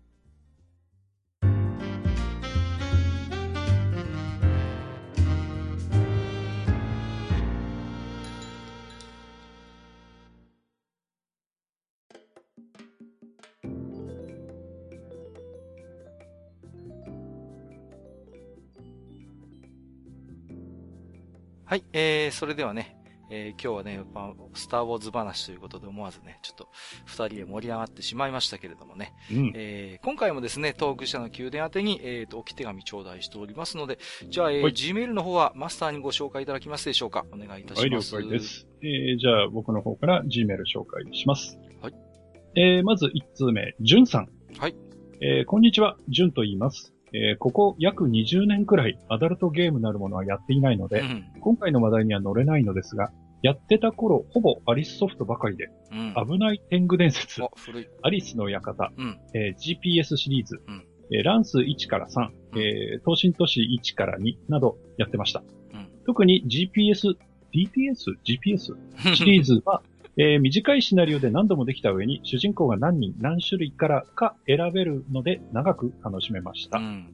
えーさて本題です。はいえー閣下。はいえーたわわは、大きな実がなっているという言葉ではなく、うん。えー実がなって枝がしなっている様子を表した言葉なので、うん。えー最近いろんな人が使い方が間違ってると思っていたので送ってしまいました。以上です。といただいて ありがとうございます。ご指摘これあれでしょあの、月曜日のたわわとかそっちでしょ？そうですね。いや、あのーまあ、言い訳をさせていただくと、まあ、うん確かにね、おっしゃる通りですよね、それはね。うんあのー本来のタワーの使い方でないっていうのは、まあ、ご指摘の通りだと思います。うんただね、もう使っちゃってんだよね、割と。僕うん自身も、あの、僕エロゲのシナリオ書く仕事してますけど、普通におっぱいの大きいこと使っちゃうんだよね、もうタワワってさ。たわわに実るっていう言い方するよね。そうなんですよ。うんタワワに実ったとかね、もう、うん。たわわにみたいなことを、胸が大きいっていう意味で、普通に商業作品でも、まあ、つ僕も使うし、その、他でも見たことがあるので、まあ、別にこれ完全な言い訳なんでね、うん、うん別にだからなんだっていうつもりはないんですけれども、うん、うん。まあ、僕自身もね、そういう違う、使用、用法が違う言葉を、うん。が、どちらかというと気になるタッチなので、だから、ジュンさんの気持ちもすごいよくわかるのでね。はい。うん。うん。わかりました。ちょっとそこはね、今後、あの、ポッドキャストでは気をつけたいなと。えーだけどこれ、あの実際その、まあ、お胸がね、うん。大きいことをじゃあ、あの、形容する言葉としては、何が他にありますかね？え、まあ、でも、いっぱいありますよ、それは、本当に。まあ、ね豊かなとかね。そうそうそう。まあいろいろあるけれども。うんうんうん。ね。たわわってこう、なんとも言えない五感があるじゃない。そう、あのね、この、五感がいいんだよね。あの、うんさ、なんか重たそうっていう感じあるよね。そう、なんかこう、ブルンとした感じがあるじゃないですか。そうそうそう質量が伴ってさ。はいはいはい、はい。そうそう。で、まあ、確かに枝がしなってる様子をたわわって言うんだけども、なんかうん、ちょっと拡大解釈するならば、少しそういう豊満な胸がね、こう、それこそ乳袋じゃないけども、あの、こう、ブラウスをこう貼ってね、少しこう、下に若干、お、お、すげえなんか変態チックな話してますけど、少しこう、重力で若干下にこう、まあ、垂れてるとまでは言わないけれども、こう、ブルンとこうしてるっていうのが、うんまあちょっと拡大解釈すれば、その、しなってるように見えなくもないのかなとはい。いうことで、まあちょっと無理がありましたね。はい。あとあの GPS じゃなくて DPS ですね、あのアリスの方のシリーズはね GPS。かな？はい。GPS だとそれこそね、なんか前もマスターが話してましたけれどもね。やってましたね。ね、はいあの、衛星を使った新、なんか新機軸のエロゲーかなって感じがしないでもないのでね。はい。えー、ということでありがとうございました。またね、今後とも一つよろしくお願いいたします。はいございます。えー、お次、えー、かおるさんです。はい、ありがとうございます。えー、マスター、閣下お疲れ様です。はいえー、閣下の大豪邸建設いで、やいやいや。強度についてお話ししていたので参考程度にう。んえー断熱については高性能グラスウールで全然問題は起きないと思いますうん。よ。うんえー最近の住宅は高気密住宅になってますので、断熱しながら換気をしないといけないので、えー寒冷地は換気方法の検討が重要です。うんえー壁の強度についてですが、えーブルジョワな閣下の場合、えあー庶民の家と違うので、窓の大きさが違うのだと思いますが、えー基本的に大きい窓を入れても問題ないはずです。うん。えーどうしても強度が足らない場合は、耐力面材を、えー使用することで改善しますう。ん。えー、愛化工業から出ている、モイス TM、あ、モイスっていうものなはいのかな、はいはい。はいえーなんかが有名ですが、えーこの商品は都内の、えー表彰鉛筆住宅を建てる場合に強度を上げるために使用されています。うん。えー各家の工程ではあまり使用していませんが、強調するね、随分。また、えー木のように呼吸をしますので湿気対策もできますよ。へえー室内温度は屋根、窓から放熱されていきますが、実は階段も空気の流れで重要なんですよ。え。うん。なので、階段の上下に扉をつけるだけで部屋の温度を保てるので考えてみてください。うん。えー、長文半分失礼しました。満足できる大豪邸完成、えー、話会の放送を楽しみにしてます。といただきました。ありがとうあございまりがとうございますす。。こういろいろと専門的な。そうですね、お詳しいですね。カオルさんももしかしたら注文住宅で建てられた経験があるのかな？なんかね。それは、なんかそちら関係のお仕事をされてそうですね。そっちの可能性もありますよね。いやなんか具体的なね、商品名まで出てきて、すごいなと思ったんですけれども。あのー、大体ね、あの、ですよ、あの、豪邸豪邸って何度も書いてますけどね。そんなことないですからね。ごくごく一般的な家を建てるんですけれども。うん。あ、なるほどね。まあ、確かに断熱につついてはね、今、割と普通ですもんね。その、高気密高断熱ってまあ、むしろそうしないといけないってことになってるから、どこのハウスメーカーでも大体やるんですけどね。やるんですけどね。なんか見てればね。うん。で、換気が重要っていうのは確かにその通りでね。うん。そうですか。なるほど。大きい窓入れても問題ないっていうのは、なんかね、確かにいろんなカタログを見てると、あの、うん、樹脂サッシっていうんですか？アルミサッシじゃなくて、あの、枠の部分がね。はいはいはい、今は樹脂ですね。だと、もう、あれなんですけどね、はい、かなり断熱性能が高いということでね。うん、うん、うん。で、ある、あとは、ね、あの、間にこう、真空層なんかを入れたりなんかして、非常にこうね、はいはい、今、あの、窓での断熱性能というのがかなり高いなっていうのは確かにその通りのようですね。うん。うん、まあ、いろいろね、今、検討をしてるんですけれども、またね、ちょっと、折を、折に触れね、愚者の宮殿でも、はい、あの、途中経過報告もしていきたいなとは思ってますけれどもね。はい。はい、えっ、ー、と、今度ね、また、ちょっと、ハウスメーカーに行って、え、あの、打ち合わせがあるので、はい。うん、ちょっとまたいろいろ話ができることもあるかと思いますので、その時はよろしくお願いいたします。はい。はい。カオルさんありがとうございました。はい、ありがとうございました。この間はね、あの、プールどうしようかっていう話してたよね。してないですよ。してない。ちょっと、またそうやってなんかいろいろもうないことないこともうごくごく一般的な家でございます。えっ、ー、と、はい、ここから先はですね、えー、ツイッターのリプライやハッシュタグ、愚者の宮殿をつけていただいたつぶやきからすみません。いくつか抜粋にてご紹介をさせていただきます。もちろん私どもすべてお目通しはさせていただいておりますので、よろしくお願いいたします。えー、ミフカエルさん。先日発表された番組内仮想通貨システムガパス。やはり不正アクセスして引き出そうとクラッカーから狙われているのだろうかということ。ガパスはね、そんな、あの、もう大丈夫です。そんな、不正アクセス引き出すような価値もございませんので、あの、はい、ぜひとも地道にですね、貯めていただければなと思いますけれどもね。はい。えー、このすみさん。えー、アリスソフトの回、閣下のナビゲーロン深いな、わら。青春はカノンでしたね。冬こそアイス、たい焼き、うぐーです。ということでね。いや、たい焼き、うぐーって言ってどれだけの方がわかるのかなっていう。うん、NHK の番組でなんか、一昨年ぐらいかな、たい焼きがなんか取り上げられた時に、唐突に月宮あゆが出てきてね。うん。NHK の番組に。ネットがざわついたことがありましたね。うわーって言ってね。そうそうそうそう。いや、ね、言うてもエロゲーですからね、エロゲーのヒロインがね、NHK の画面に出てくる。まあ、今の NHK だったらさほど驚きもないのかな。えー、たい焼きといえばね、月見あゆって言ってわかるのは30代以上ですかね。えーと、かんすけさん。愚者の宮殿本当面白い。大河ドラマから F1 までテーマの幅が広い。2017の F1 のパワーユニットの仕組みがよくわかりました。ということで、初めてね、いただきましたよ。こちらは。ありがとうございます。ね。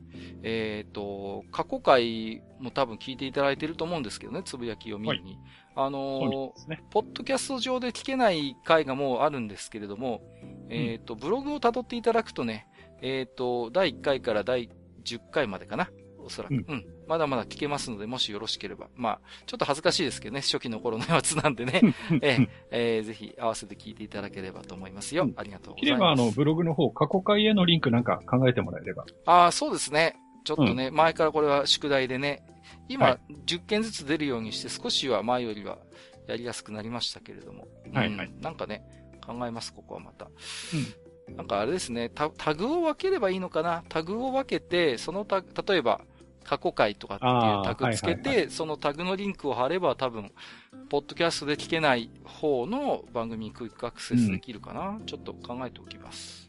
はい、えっ、ー、と、RPG 博物館さん。えー、台湾旅行でジョウフンに行ってきました。えー、雨のジョウフンはまるでブレードランナーの世界でしたということで、写真をつけていただいているんですが、これは、RPG 博物館さんが撮った写真なのか、あるいはどこかから引用したのか。うん、いや、雰囲気ありますよね、これね。うん。うんもうちょっと暗くてもいいかな。そうですね。確かに。うん、でも、またこう、ちょうどいい具合に雨が降ってるじゃないですか。うんうんうんこの辺もなんかブレードランナーの賛成雨的なこう感じがしてね。はいはいはい。この辺もいいですよね。で、よくよく見るとさ、日本語でスリップ注意とか書いてあったりしてさ、いや、本当だ。うん、まさにブレードランナーの世界観ですよ、この感じ。うん。いいですよね。あー僕も台湾2回ぐらい行きましてね、上 fun も1回だけ行ったことあるんですけれどもね、おうん、ここは本当に面白いところですよね。いい雰囲気のあるところです。これといってなんかこう、これっていう観光名所があるわけじゃないんですけども、まあ街そのものの雑多な雰囲気とか、その辺がすごい素敵でね。うん。なるほどね。いいですね。えっ、と、ヨネコさん。噂のポプテピビックを見てみたら、好きな声優さんの組み合わせ、かっこ、えっ、と、神谷、神谷さん源田さんだったもので、あっけなくハマってしまいました。源田さんのこんな感じの役を見るのは久しぶりでなんだか感動。カーグラフィック TV のオマージュで笑ったんですが、どれだけの人が分かったんだろうか、ということで、いただいております。彼はあれですね、あの、ピピミかなポプコかどっちかが飛行機に変身したシーンのはいはいあのはい。解説がまさにあのカーグラフィック TV の感じで、そうそうそうそう。わ、懐かしいと思ってね。まあでもカーグラフィック TV をご存じない方もかなり多いでしょうからね。うん。まあ、ほんとポプテピピックは分かる人に分かればいいっていうのをある種貫いてるというかね。う。うんん。そういう作品ですよね。いやー、なんかね、もう、いろんな、なんかこう、今期のアニメの話題をまあ、ほんと席巻してるなという感じはしますけれどもね。うん。うん先日のやつなんかいきなりナイスボートで始まりましたからね。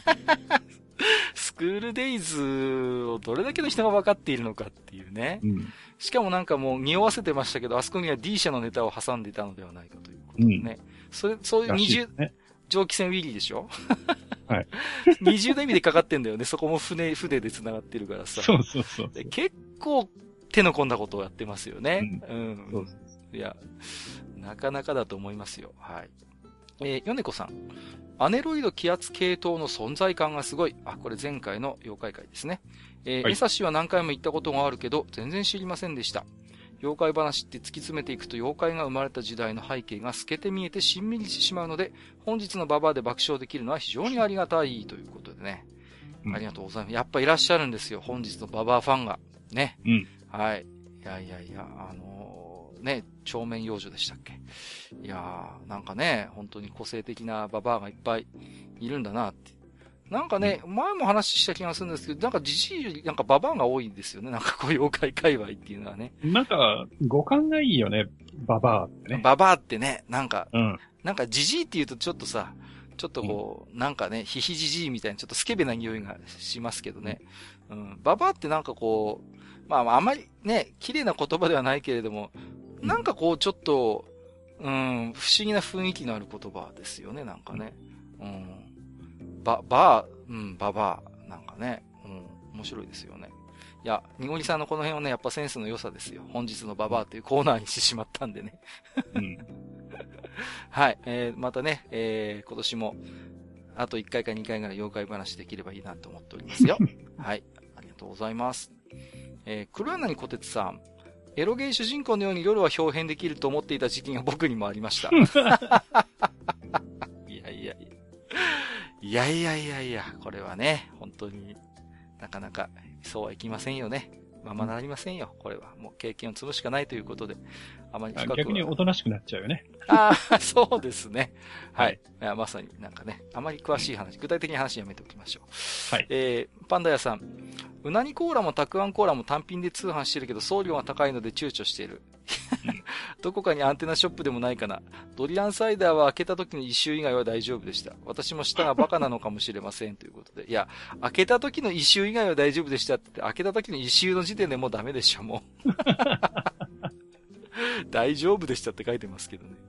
いやいやいや。だけどパンダ屋さんはチャレンジャーだよね。チャレンジャーですね。本当に。いや、うん。本当で、結構ね、こういう、まあ、なんていうんですか、変わったドリンクってお値段もなかなか良良かったりするんですよね。割と。だからね、取り寄せてでもなんかチャレンジしようっていうのはね、なかなかのチャレンジ精神だなということでね。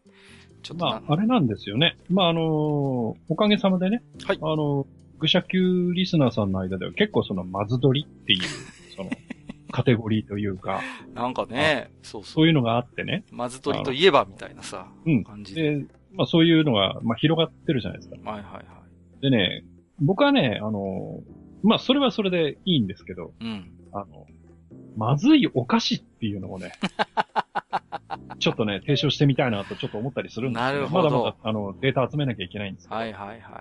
まずいけど、なぜか残ってるっていうね。そういうやつですよね。い、や、まあ、消えたものでもいいんですけど、はいはいはいはい。あの、最近僕が口にしてすごいなって思ったのはですね、うん。あの、ベビースターラーメンのファンタオレンジ味っていうのが、ええこれはすごかったですね。すごいね、もう、名前のインパクトがすごいね、もう、いや、はいええそんなのがあるんだ。いや、びっくりだね。はい甘いんですよ。ええ甘い、甘い、うん どうなんだ甘いんですよ。最近なんかちょっと話題になったの梅ジャムがなんかもうなくなるってね。なんかね、あその、やめてしまうそう作で。られてる方がね、もうなんかはい、もうやめるっていうことでね。うん。はいなんかそういう風になるとね、すぐヤフオクとかメルカリに並ぶっていうのはなんかいやらしいところでね。うん。なんだかなって思いましたけれども。はい。えー、ありがとうございます。えー、KIM さん。愚者の宮殿109回、えー、グリッドガールの問題も当事者の意見を聞いてほしいですよね。うんうん。嫌な印象は断れる環境があって配慮されていればいいと思うんですよね。当事者たちを省いて周りが何かを規制してしまうのは寂しいですね。ファッションショーもデザイン、芸術といえ、えー、際どい衣装も多いですし、キリがないですね。ということでいただいております。ありがとうございます。うん。なんかね、グリッドガール問題、今でもちょっとちょくちょく話題に上りますけれどもね。だってあれですよ、グリッドガール廃止して今度グリッドキッズにしたなんらしい。かね、そうそうそうそうそう。グリッドキッズって、いや、逆にそれはそれでどうなんだっていうさ、意地悪い見方をすればさ、うんそんなね、ですよねうん。そう。だってやっぱり、なんだかんだ言って、やっぱサーキットの上って、まあ危ない場所っていう認識もあるからね。んそうそうそう。そうそう。ねまあ、車が暴走しないとも限らないし、まあ、うんいろいろね、危険物だってそれこそあるわけだから、いや、本当にじゃあグリッドキッズ大丈夫なのかっていうね。うんね、だから、子供がね、なんか不規則な行動をしてさ、ね、もしそれで何かあれば責任取れるのかって、まあ、意地悪い見方をすればそういう言い方だってできるわけですからね。なんか、正直ちょっとグリッドキッズの方が正直危ないんじゃないかななんて僕なんか思ったりもしましたけどね、正直うね。ん。まあ、こうやってケチをつけ始めるとキリがない世界ではあるんだけれども、うんん、正直どうなんでしょうね。うーん、グリッドガール、いいと思うんですが。はい。えー、塩分あっとひさめさん。えー、本日のババア発表と同時にキターっと騒ぐ。ヒーローショーでヒーローで会えた子供のような反応のお二人。ミラの続報が出ないのは調べてた人たちが口を閉ざすほどの何かがあるってことなんでしょ深く関わってはならないということでね、いただいております。とうございます。いや、やっぱりね、本日のババアはね、あの、我々もちょっと楽しみにしてるコーナーではあるんでね、うんはい用意してくれるとありがたいなと思ってるんですけれどもね。まあ、ミ、ミイラについてはね、まあ、なんかそういう風にしときますか。ね、面白いから。面白いからっていうのもあるんですけどね。うん。えープラスさん、109回、109回拝聴。えー妖怪は心の中にいるというにごりさんの言葉に、水木しげる先生の魂が自分を含め多くの人の中に受け継がれている気がして胸熱。我が息子よ、ジバニャンは妖怪とし父は認めない。てんてんてん。怖くないし、ということでね。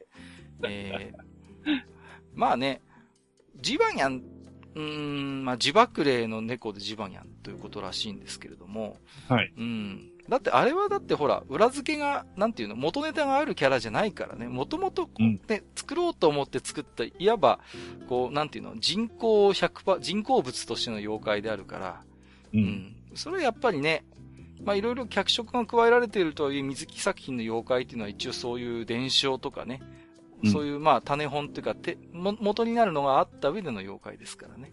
やっぱりまた違う異質なものなんだろうと思うんですよね。うん。妖怪が心の中にいるっていうニゴリさんのね、そういうメッセージも結構今回ね、やっぱ反応いただけてまして、あ、ありがたい、嬉しいなと思いましたけれどもね。はいうんジバニャンは、うん妖怪、妖怪ウォッチ。うーん、どうなんでしょうね。ガープスだったら再現できるんですかね？できますよ。もちろん。ガープスだと、ガープスはもうできます。もう、ジバニャンでも、もう、冬ニャンでも何でもできますけれども。うん。まあ、ただその妖怪ウォッチも、妖怪的な要素がじゃあゼロかと言われると、まあそうでもないんですよね。そのなんかこう、人間とのその関わり方みたいなところは案外妖怪的な匂いも実は残してたりするところもあるんで、この辺はちょっとね、みごりさんの後でご意見も聞きたいところですね。こう、なんていうんですかね、こう、うん。ベタベタしないんですよね、妖怪ウォッチのキャラって人間と。うん。だから呼び出しても、あの、呼び出そうとしても気が乗らないと断ったりするの。今やだとかつって。うん、そうそうそう。必ずしも、なんていうの、ポケモンみたいに刺激するされるっていう関係、関係ではないんですよね。ポケモンってもう、ね、ポケモンって完全にもう、なんていうか、人間が支配するじゃないですか。そうですね。ね、ポケモンボールに入れてさ、君に決めたとか言ってさ、で、断れないじゃないですか。拒否権がないんだよね、ポケモンって。うん。妖怪ウォッチってね、拒否権あるんですよ、妖怪側に。ね、今ちょっと気が乗らないからダメみたいな感じで断ったりするから、その辺ちょっとね、まあ、面白いですよ。考えてみると。うん。えー、はゆちーさん。はい。えー、愚者の宮殿109回、とても楽しく拝聴しました。ブログのアネロイド気圧系統の写真を見て、どことなく異界とこちらをつなぐゲートのように見えてきたり、最後の吉幾三の下りのマスター完全スルーに爆笑ということでね。もうね、いや、一人か二人ぐらいね、あの、ツイッターで、私もそう思ってましたみたいな人がいるかなと思ったんですけどね。えゼロですね。まあ、いるわけない、ね。あ、そうか。おかしいな。えー、ユダモンさん。えっ、ー、と、下手くそピット作業の言い訳も本体エンジンが、ということで、記事のリンクを貼っていただいてましてね。はい。えー、マクラーレン、ルノーとのパートナーシップはホンダほど複雑ではないというタイトルだったんですけれどもね。うん、まあ、なんか相変わらずいろいろとね、えー、今年に入ってからもマクラーレンさんはいろいろと言ってますけれどもね。どうなんでしょうかね。うん、なんかあれですよ。あの、パワーユニットがホンダからルノーになるだけで一周一秒早くなるらしいですから。ありえないけどな。はい、いや、なんて言うんですか？まあ、ちょっとめめしいなって思うんですよ。もうなんかさ、いつまでも別れた彼女のなんか悪口言っているようなさ、そんな風に思えてきてさ、うん、ねえ、うん。なんかね、そっちはそっちで頑張れよぐらいのこと言えればいいのになって思います、まあ、様子を見てみましょうよ。まあそうですね。はい、うん。結果が全ての世界ですからね。はい。案外ね、はい、逆進するかもしれないし。まあね、はい、うん。その辺は蓋を開けてみないとわからないということで。まあ、はい、今年の一つ楽しみな部分ではありますけれどもね。そうです。うん。はい。えっ、ー、と、パンダ屋さん、再び。えー、より深くリア理解するために本を購入。F1 に関することで金銭を使うのは多分生まれて初めてということで、どうやら F1 速報を買ってらっしゃるようでございますね。うん、表紙はこれトロロッソですか？これは。だと思います。ですかね？はい。あのー、ね、本当になんていうんですかね、あのー、マスター責任取った方がいいですよ、本当に。責任は責任取ろうかな。うん F1 速報とかね、オートスポーツとか、まあ、いくつか F1 の情報を載せてくれる雑誌ありますけれどもね。はい。うん。そうそうでも減りましたよね。減りましたね。本当に減った。あのー、特にね、まあ、車の雑誌ってそれなりに数があるんだけれども、やっぱりマイカー情報誌とかにもうすっかり押されてしまって、モータースポーツ誌というのは本当になくなりましたね。うん。だから、コンスタントに出してるのって本当に3しか4しぐらいしかないんじゃないかしらね。うん、まあ、その中でも割と出るのが F1 速報ではあるんですけれどもね。はい。うん、どうなんでしょうかね。うん。あれですね。こう、根強いファンがいるのは旧車の雑誌とかよく売れるんですよね。こう、うんノスタルジックヒーローとかね。そう、ノスタルジックヒーローとか、あと、はいはい、何ですか？いくつ、いくつかありますよね。えっ、ー、と、名前が出てこないな。うんうん、そうそうそう。うん、えっ、ー、と、オールドタイマーか。うん。っていう雑誌もありますけれどもね。はいはいはい、そうそうそう。あの辺はね、定期購読される方が多いので、非常に実は安定した雑誌のジャンルだったりしますね。結構値段も高いですしね。ね、長いね。カーグラフィックなんかはもうか、すごい分厚いし、いい紙使ってるから、うん、結構いいお値段しますよね、あの辺は。はい、うん。えっ、ー、と、スヌさん、さん。はい、えー、自分も十二国旗ファンなので、すぐニアイコール白虎は目から鱗でした。ってことは、他の幼獣や妖魔の名前にも、てんてんてん。十二国旗話もいくつか聞きたいです。ということでいただきました。ありがとうございます。うん、えっ、ー、と、前回ね、えっ、ー、と、少しちらっとね、話題に出てきましたけど、十二国旗の話もね、してみたいですね。うん、まあ、原作は、えっ、ー、と、新潮文庫で出てますし、NHK でアニメにもなりましたからね。まあ、小野冬美先生はね、やっぱ今でこそ十二国旗ってイメージがありますけど、私はね、講談社 X 文庫の悪霊シリーズ、割とティーンズ向けの、ね、あのー、小説ですね。からちょっと小野冬美先生を知っているということで、えー、あなたの小野冬美はいつからっていうことで、なんか最近ね、そんなタグがいろいろあるようですけれどもね。うん、僕は、講談社 X ですね。十二国旗だと、うん。うちのサブパーソナリティだと誰が詳しいんですかね？どうでしょう？自堕落斎さんあたりは読んでるんじゃないでしょうか。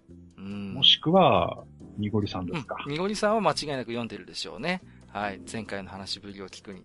あの辺の方をお招きしておしゃべりをしてみると楽しいあお二人とも呼んでしまうというのはいいかもしれませんね。ああ、いいですね。それもありかもしれませんね。はい。はい、その分僕休めるんで。また 絶対最後の結論はそこに行くと思いましたよ。もう、はい。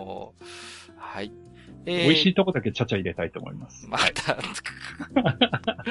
もう、好きあらばサボろうとするんだから、うちのマスターは。えー、はゆちーさん。えー、ハッシュタグつけていただいてますよ。こんなエロゲ主人公は嫌だ。これさ、前々回ですよ。マスターが喋って、えー、はゆちーさん。こんなエロゲ主人公は嫌だ。1、例のシーンの大半が主人公の喘ぎ声。2、暇さえあれば安ぎで深爪すぎる爪を手入れする。3、例のシーンすべて駅弁スタイル。やめろ。何を、何を言ってるんですか、もうね。大丈夫ですか、本当に。ねで、今回ね、この、実はこのハッシュタグこんなエロゲ主人公嫌だ。で、結構皆さんつぶやいていただいてましてね。はいはい、もう、これはね、マスター責任取ってくださいよ、本当に。いや、しかし、例のシーンすべて駅弁スタイルって最後書いてますけど、うん、こう言っちゃなんですけど、昔に、昔のアダルトビデオってアアクロバティックな体位がいろいろあったよなってちょっとこう思いますね。ああ、ありましたね。そうそうそう。今め、やんなくなったでしょ今そういうの。ね。ああ、どうでしょうね。最近のあんまり見てないので。ああ、そうですか。すね、僕最近のを見てますけど、ないですよ。昔は、昔はさ、ヘリコプターとかあったじゃないですか。ああ、あったなそうそうそうそう。こんなの絶対はもう気持ちよくないだろうみたいなさ、アクロバティックなね、のが見せつけるかのごとくやってましたけど、今そういうの全然なくなったなと思ってね。まあいいや、ちょっとそれぐらいにしときます。はい、えー、以下ですね、えっ、ー、と、愚者級の公式アカウントフォローいただいている方の、その、この、こんなエロゲ主人公は嫌だハッシュタグを、えー、抜粋して かなりいっぱいあったんですけど、すいません。抜粋して、はいはい、えー、ご紹介したいと思います。えー、月島独電波さん。女の子の、えー、女子の名字に、えっ、ー、と、金がつくとかなぶん。えー、ほう、豊かがつくと、豊丸というあだ名をつける。古いんだよな。えー、もう一つ、ね。CG 改装するとねちっこい文章のプレイレポがついてくる。プレイレポって。もうあのー、風俗情報誌じゃないんだから。何を言ってるんですか、本当に。えー、みたらし団子虫さん。糖尿で肥満で ED の主人公は健康に留意して人生最後の一発を決めるためにスタンドアップを目指す。やめてやめて えー、全長40メートルの銀色の巨人で、すでにクリーチャー物集、時々選択肢に八つ咲き降臨とか必殺技をご選択しやすく混ぜられる。あのー、海外だと巨大女物っていうジャンルが一つあってね。まあ、さすがに全長40メートルとまでは言いませんけれ。はい。いやー、どうなんでしょうかね。あ、でも昔、うん。あの、なんかね、あの、うる、の母をね。うんうんうん。はい。あの、あるね。あるね。なんか、妙にその生めかしく、うんうん、はいはいはい。描いてるイラストをなんかこう、ずっと描いてる人って見たことがありましたね。なんか、うん、あり性癖っていうかやっぱあると思いますよ。そういう巨大な、うん、まあ、そういう女性的なものに、こう、そういうセクシャリティを感じるっていうのは、やっぱあると思いますね。ジャンルとしてね。うん。はい、なんかわかる気がしますね。うん。うん、えーと、ヨネコさん。えー、例え話がすべて野球。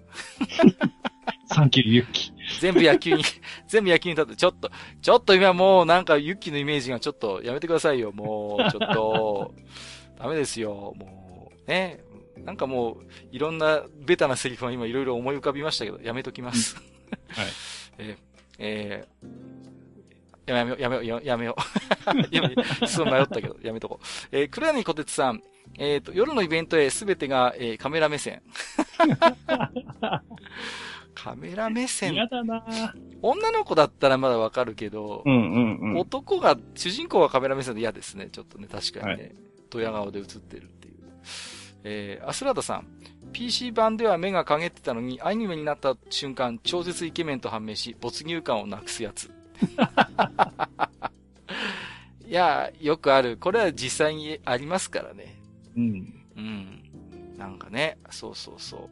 あれですよね、こう、難しいんですよね、その、しまあ、男性キャラをどう CG で表現するかっていうのはね、うん。いろんなやり方があって、こう完全になくしてしまうか、ちょっと透半透明にするかとかね、うん。はい。カメラで視覚になるような場所に配置するかとか、結構気を使う部分のようですよ、ここは。うん。えー、最後、黒柳小鉄さんもう一回。最近お便りを送れていなかった罪悪感をこんなエロゲ主人公は嫌だハッシュタグで消化してごめんなさい。反省が出ましたけれども。ねう。んいやいや、いいんですよ。はい。えー、ということでですね。はい。はい。いや、あれですよ。黒柳小鉄さんは最近、あの、ついに、ポッドキャストを始められて。そのようですね。なんかね。はいえー第1回を配信されてますからね。はい。えっ、と、カルサブでしたっけね。はい。はい、そうです。そうですよね。なんか、されてるようでございますので、ぜひともであすね。の、僕1回目聞かせていただきました。はいはい。あ、そうですか。はい。なかなかこう、密度の濃い、あはい、感じで。おー、いいですね。はい。そうですか。じゃあ、えー、ね、私も後で聞いてみようかな。はい。はいえー、ということでね、続々と、ポッドキャスターも生まれているということで、楽しみですね。はい。うんえーと、当愚者の宮殿では、えーお便り者音新企画として、愚者級ガパスシステムというものをご用意しております。お便りを読ませていただいた方にこちらから勝手にガパス、ガパスを10ポイント申請。えー、危ない危ない。危ない危ない。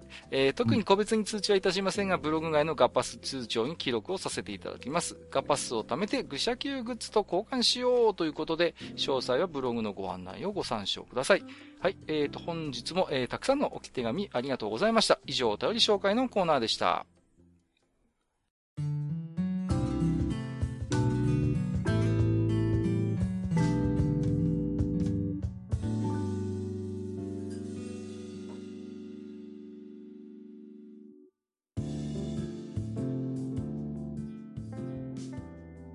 いやー、今回もね、なんか長くなってしまいましたが、はい。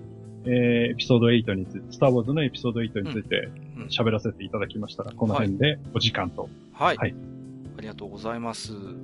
まあ、あれですね、えっと、いっぱいね、本編の方ではおしゃべりさせていただきましたけれどもね、何か他にこう、どうですか？なんかスターウォーズ見てて気になることとか、なんかあったりしますか？いや、あのーちょっとね、気づいたんですけど、はい。あのースターウォーズの劇中って、うん。あんまりその、食事のシーンってないなと思って。ああ、言われてみれば少ないですよね。うん。だから、本当にその、食事をとってるっていうシーンを思い浮かべるとうん、うんあの、エピソード4で、あの、はいはいはいおじさんおばさんがうん。うん、うんうんうん、食事をしている。で、ほら、あの、ルークに対して、うん。はいはいは学いはい。クとか行かないとかっていう話うんうんをするシーンと、うん。あとはジャバザハットがなんか変なもの食ってるシーンぐなんかねらいしか、今思いつかないんですけどね。うん。なんかね、飲んだりする場面はちょこちょこありますけどもね、なんとなくこう、飲み屋とか、まあ今回の、えー最後の時代でもなんかそう、カジノでなんか、バーカウンターみたいなのがあったような気がするんですけども、うんまあんまりこう、ね、物食ってるシーンってそんなに確かにないですよね、言われてみいれば。ないなという、はいはい気がはい。なんかちょっと発見というか、そうですね。なんかうん今更ながらちょっとそんなこと思いましたね。ね時代表2回の面々なんかなんか食いながら話話してもいいくらいなのになとか思ったりもしますけど、そういうシーンってまあ確かにないですよね。ないですよね。うんうんうんはいねえ。ましてや、何ですかあのーおやつみたいな、お菓子みたいなものをこう、食べたりするシーンなんていうのは全然ないですよね。ああいう。ないですね。それこそ、なんかね、あの、お茶の時間用なんていうのは全然ないですからね。そうそうそうそう。なんかね、言われてみれば確かにそうだなっていう気がしますね。まあ、比べるわけじゃないですけど、割とブレードランナーには食事のシーンっていうのは頻繁に出ますんでね。うんうん。オープニングでも今回そうでしたし、2049は。うん。だそういうとこ結構ね、あの、うん、劇中、食事のシーンってほら、あの、うん、会話がどうしても出てくるので、そうそうそうそう。話を動かす一つの場面ではあるはずなんだけども。うん、そうなんですよね。だから割とね、うん、便利なシーンなはずなんですけれどもね、あの、レジスタンスの基地でもね、そういう食堂みたいなシーンってあんま出てこないですよね。ないですね。ガンダムとかでは結構あるのにね。うん。うん、人参いらないよとかね。懐かしいですね。え、まあね、ちょっとね、えー、そんな感じで少しね、まあ、あの、食事の話をしましたけれども、えー、はい、次回はですね、久々の懐かしシリーズやってみようかなと思ってるんですよ。うん。まあね、以前はちょくちょくやってたんで、最近ちょっとご無沙汰だったんですけども、はいはい、えっ、ー、と、題しましてですね、うん、えっ、ー、と、おばあちゃん家で出されるお菓子ドラフト会議ということで、あのですね、なんとなくわかりますよね、こう、おばあちゃん家で出てきそうなお菓子みたいなのっていうのが、いろいろあるじゃないですよ、なんか。なんか、あんまりポテチとかは出てこない。そうなんです雰囲気ですよね。そうなんですよ。うんうんうん、うん、なんかこうね、これどこで買ってきたのみたいな、うん。うん、そういうものから、まあ本当に昔からあるような定番どころみたいなのを含めてね、はい、そういうのをね、ちょっとぜひともね、まあ私ども二人がですね、それこそ、はい、まあ、あのー、プロ野球選手の監督、プロ野球の監督になってですね、ぜひとも有望なこのおばあちゃんちに出されるお菓子をですね、いろいろとスカウトしていこうじゃないかというそうそうそう。で、最終的に打順でも作れたら面白いかななんてことを。そんなに出すの？大変か。9種類厳しいかな？出ないかですね。まあ、ちょっと、打順まで組めるかどうかは別として、まあ、ちょっとドラフト会議ということで、いろいろね、えっ、と、用意してみたいと思いますですよ。もう、パッとね、思い浮かぶだけでも5、6種類出てきますけれどもね。そうですね。まあ、ね、あの、良ければリスナーさんにもちょっとご協力いただいて。そうですね。ぜひとも、こんなものが出ましたよとかね。ぜひとも入れていただければなと思いますよ。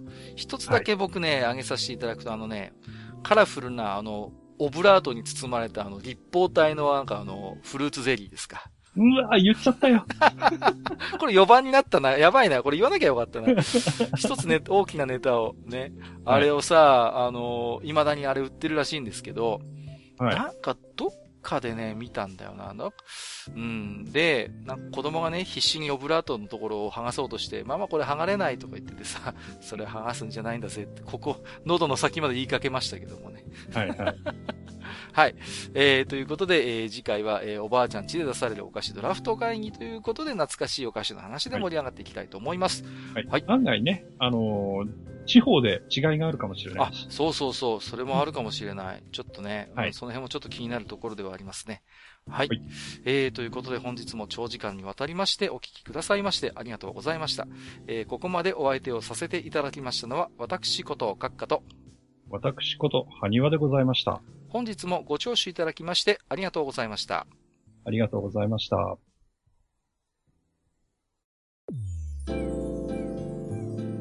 めんどくさいおっさん二人と愉快なゲスト、そして皆さんのお便りで成り立つバー、愚者の宮殿。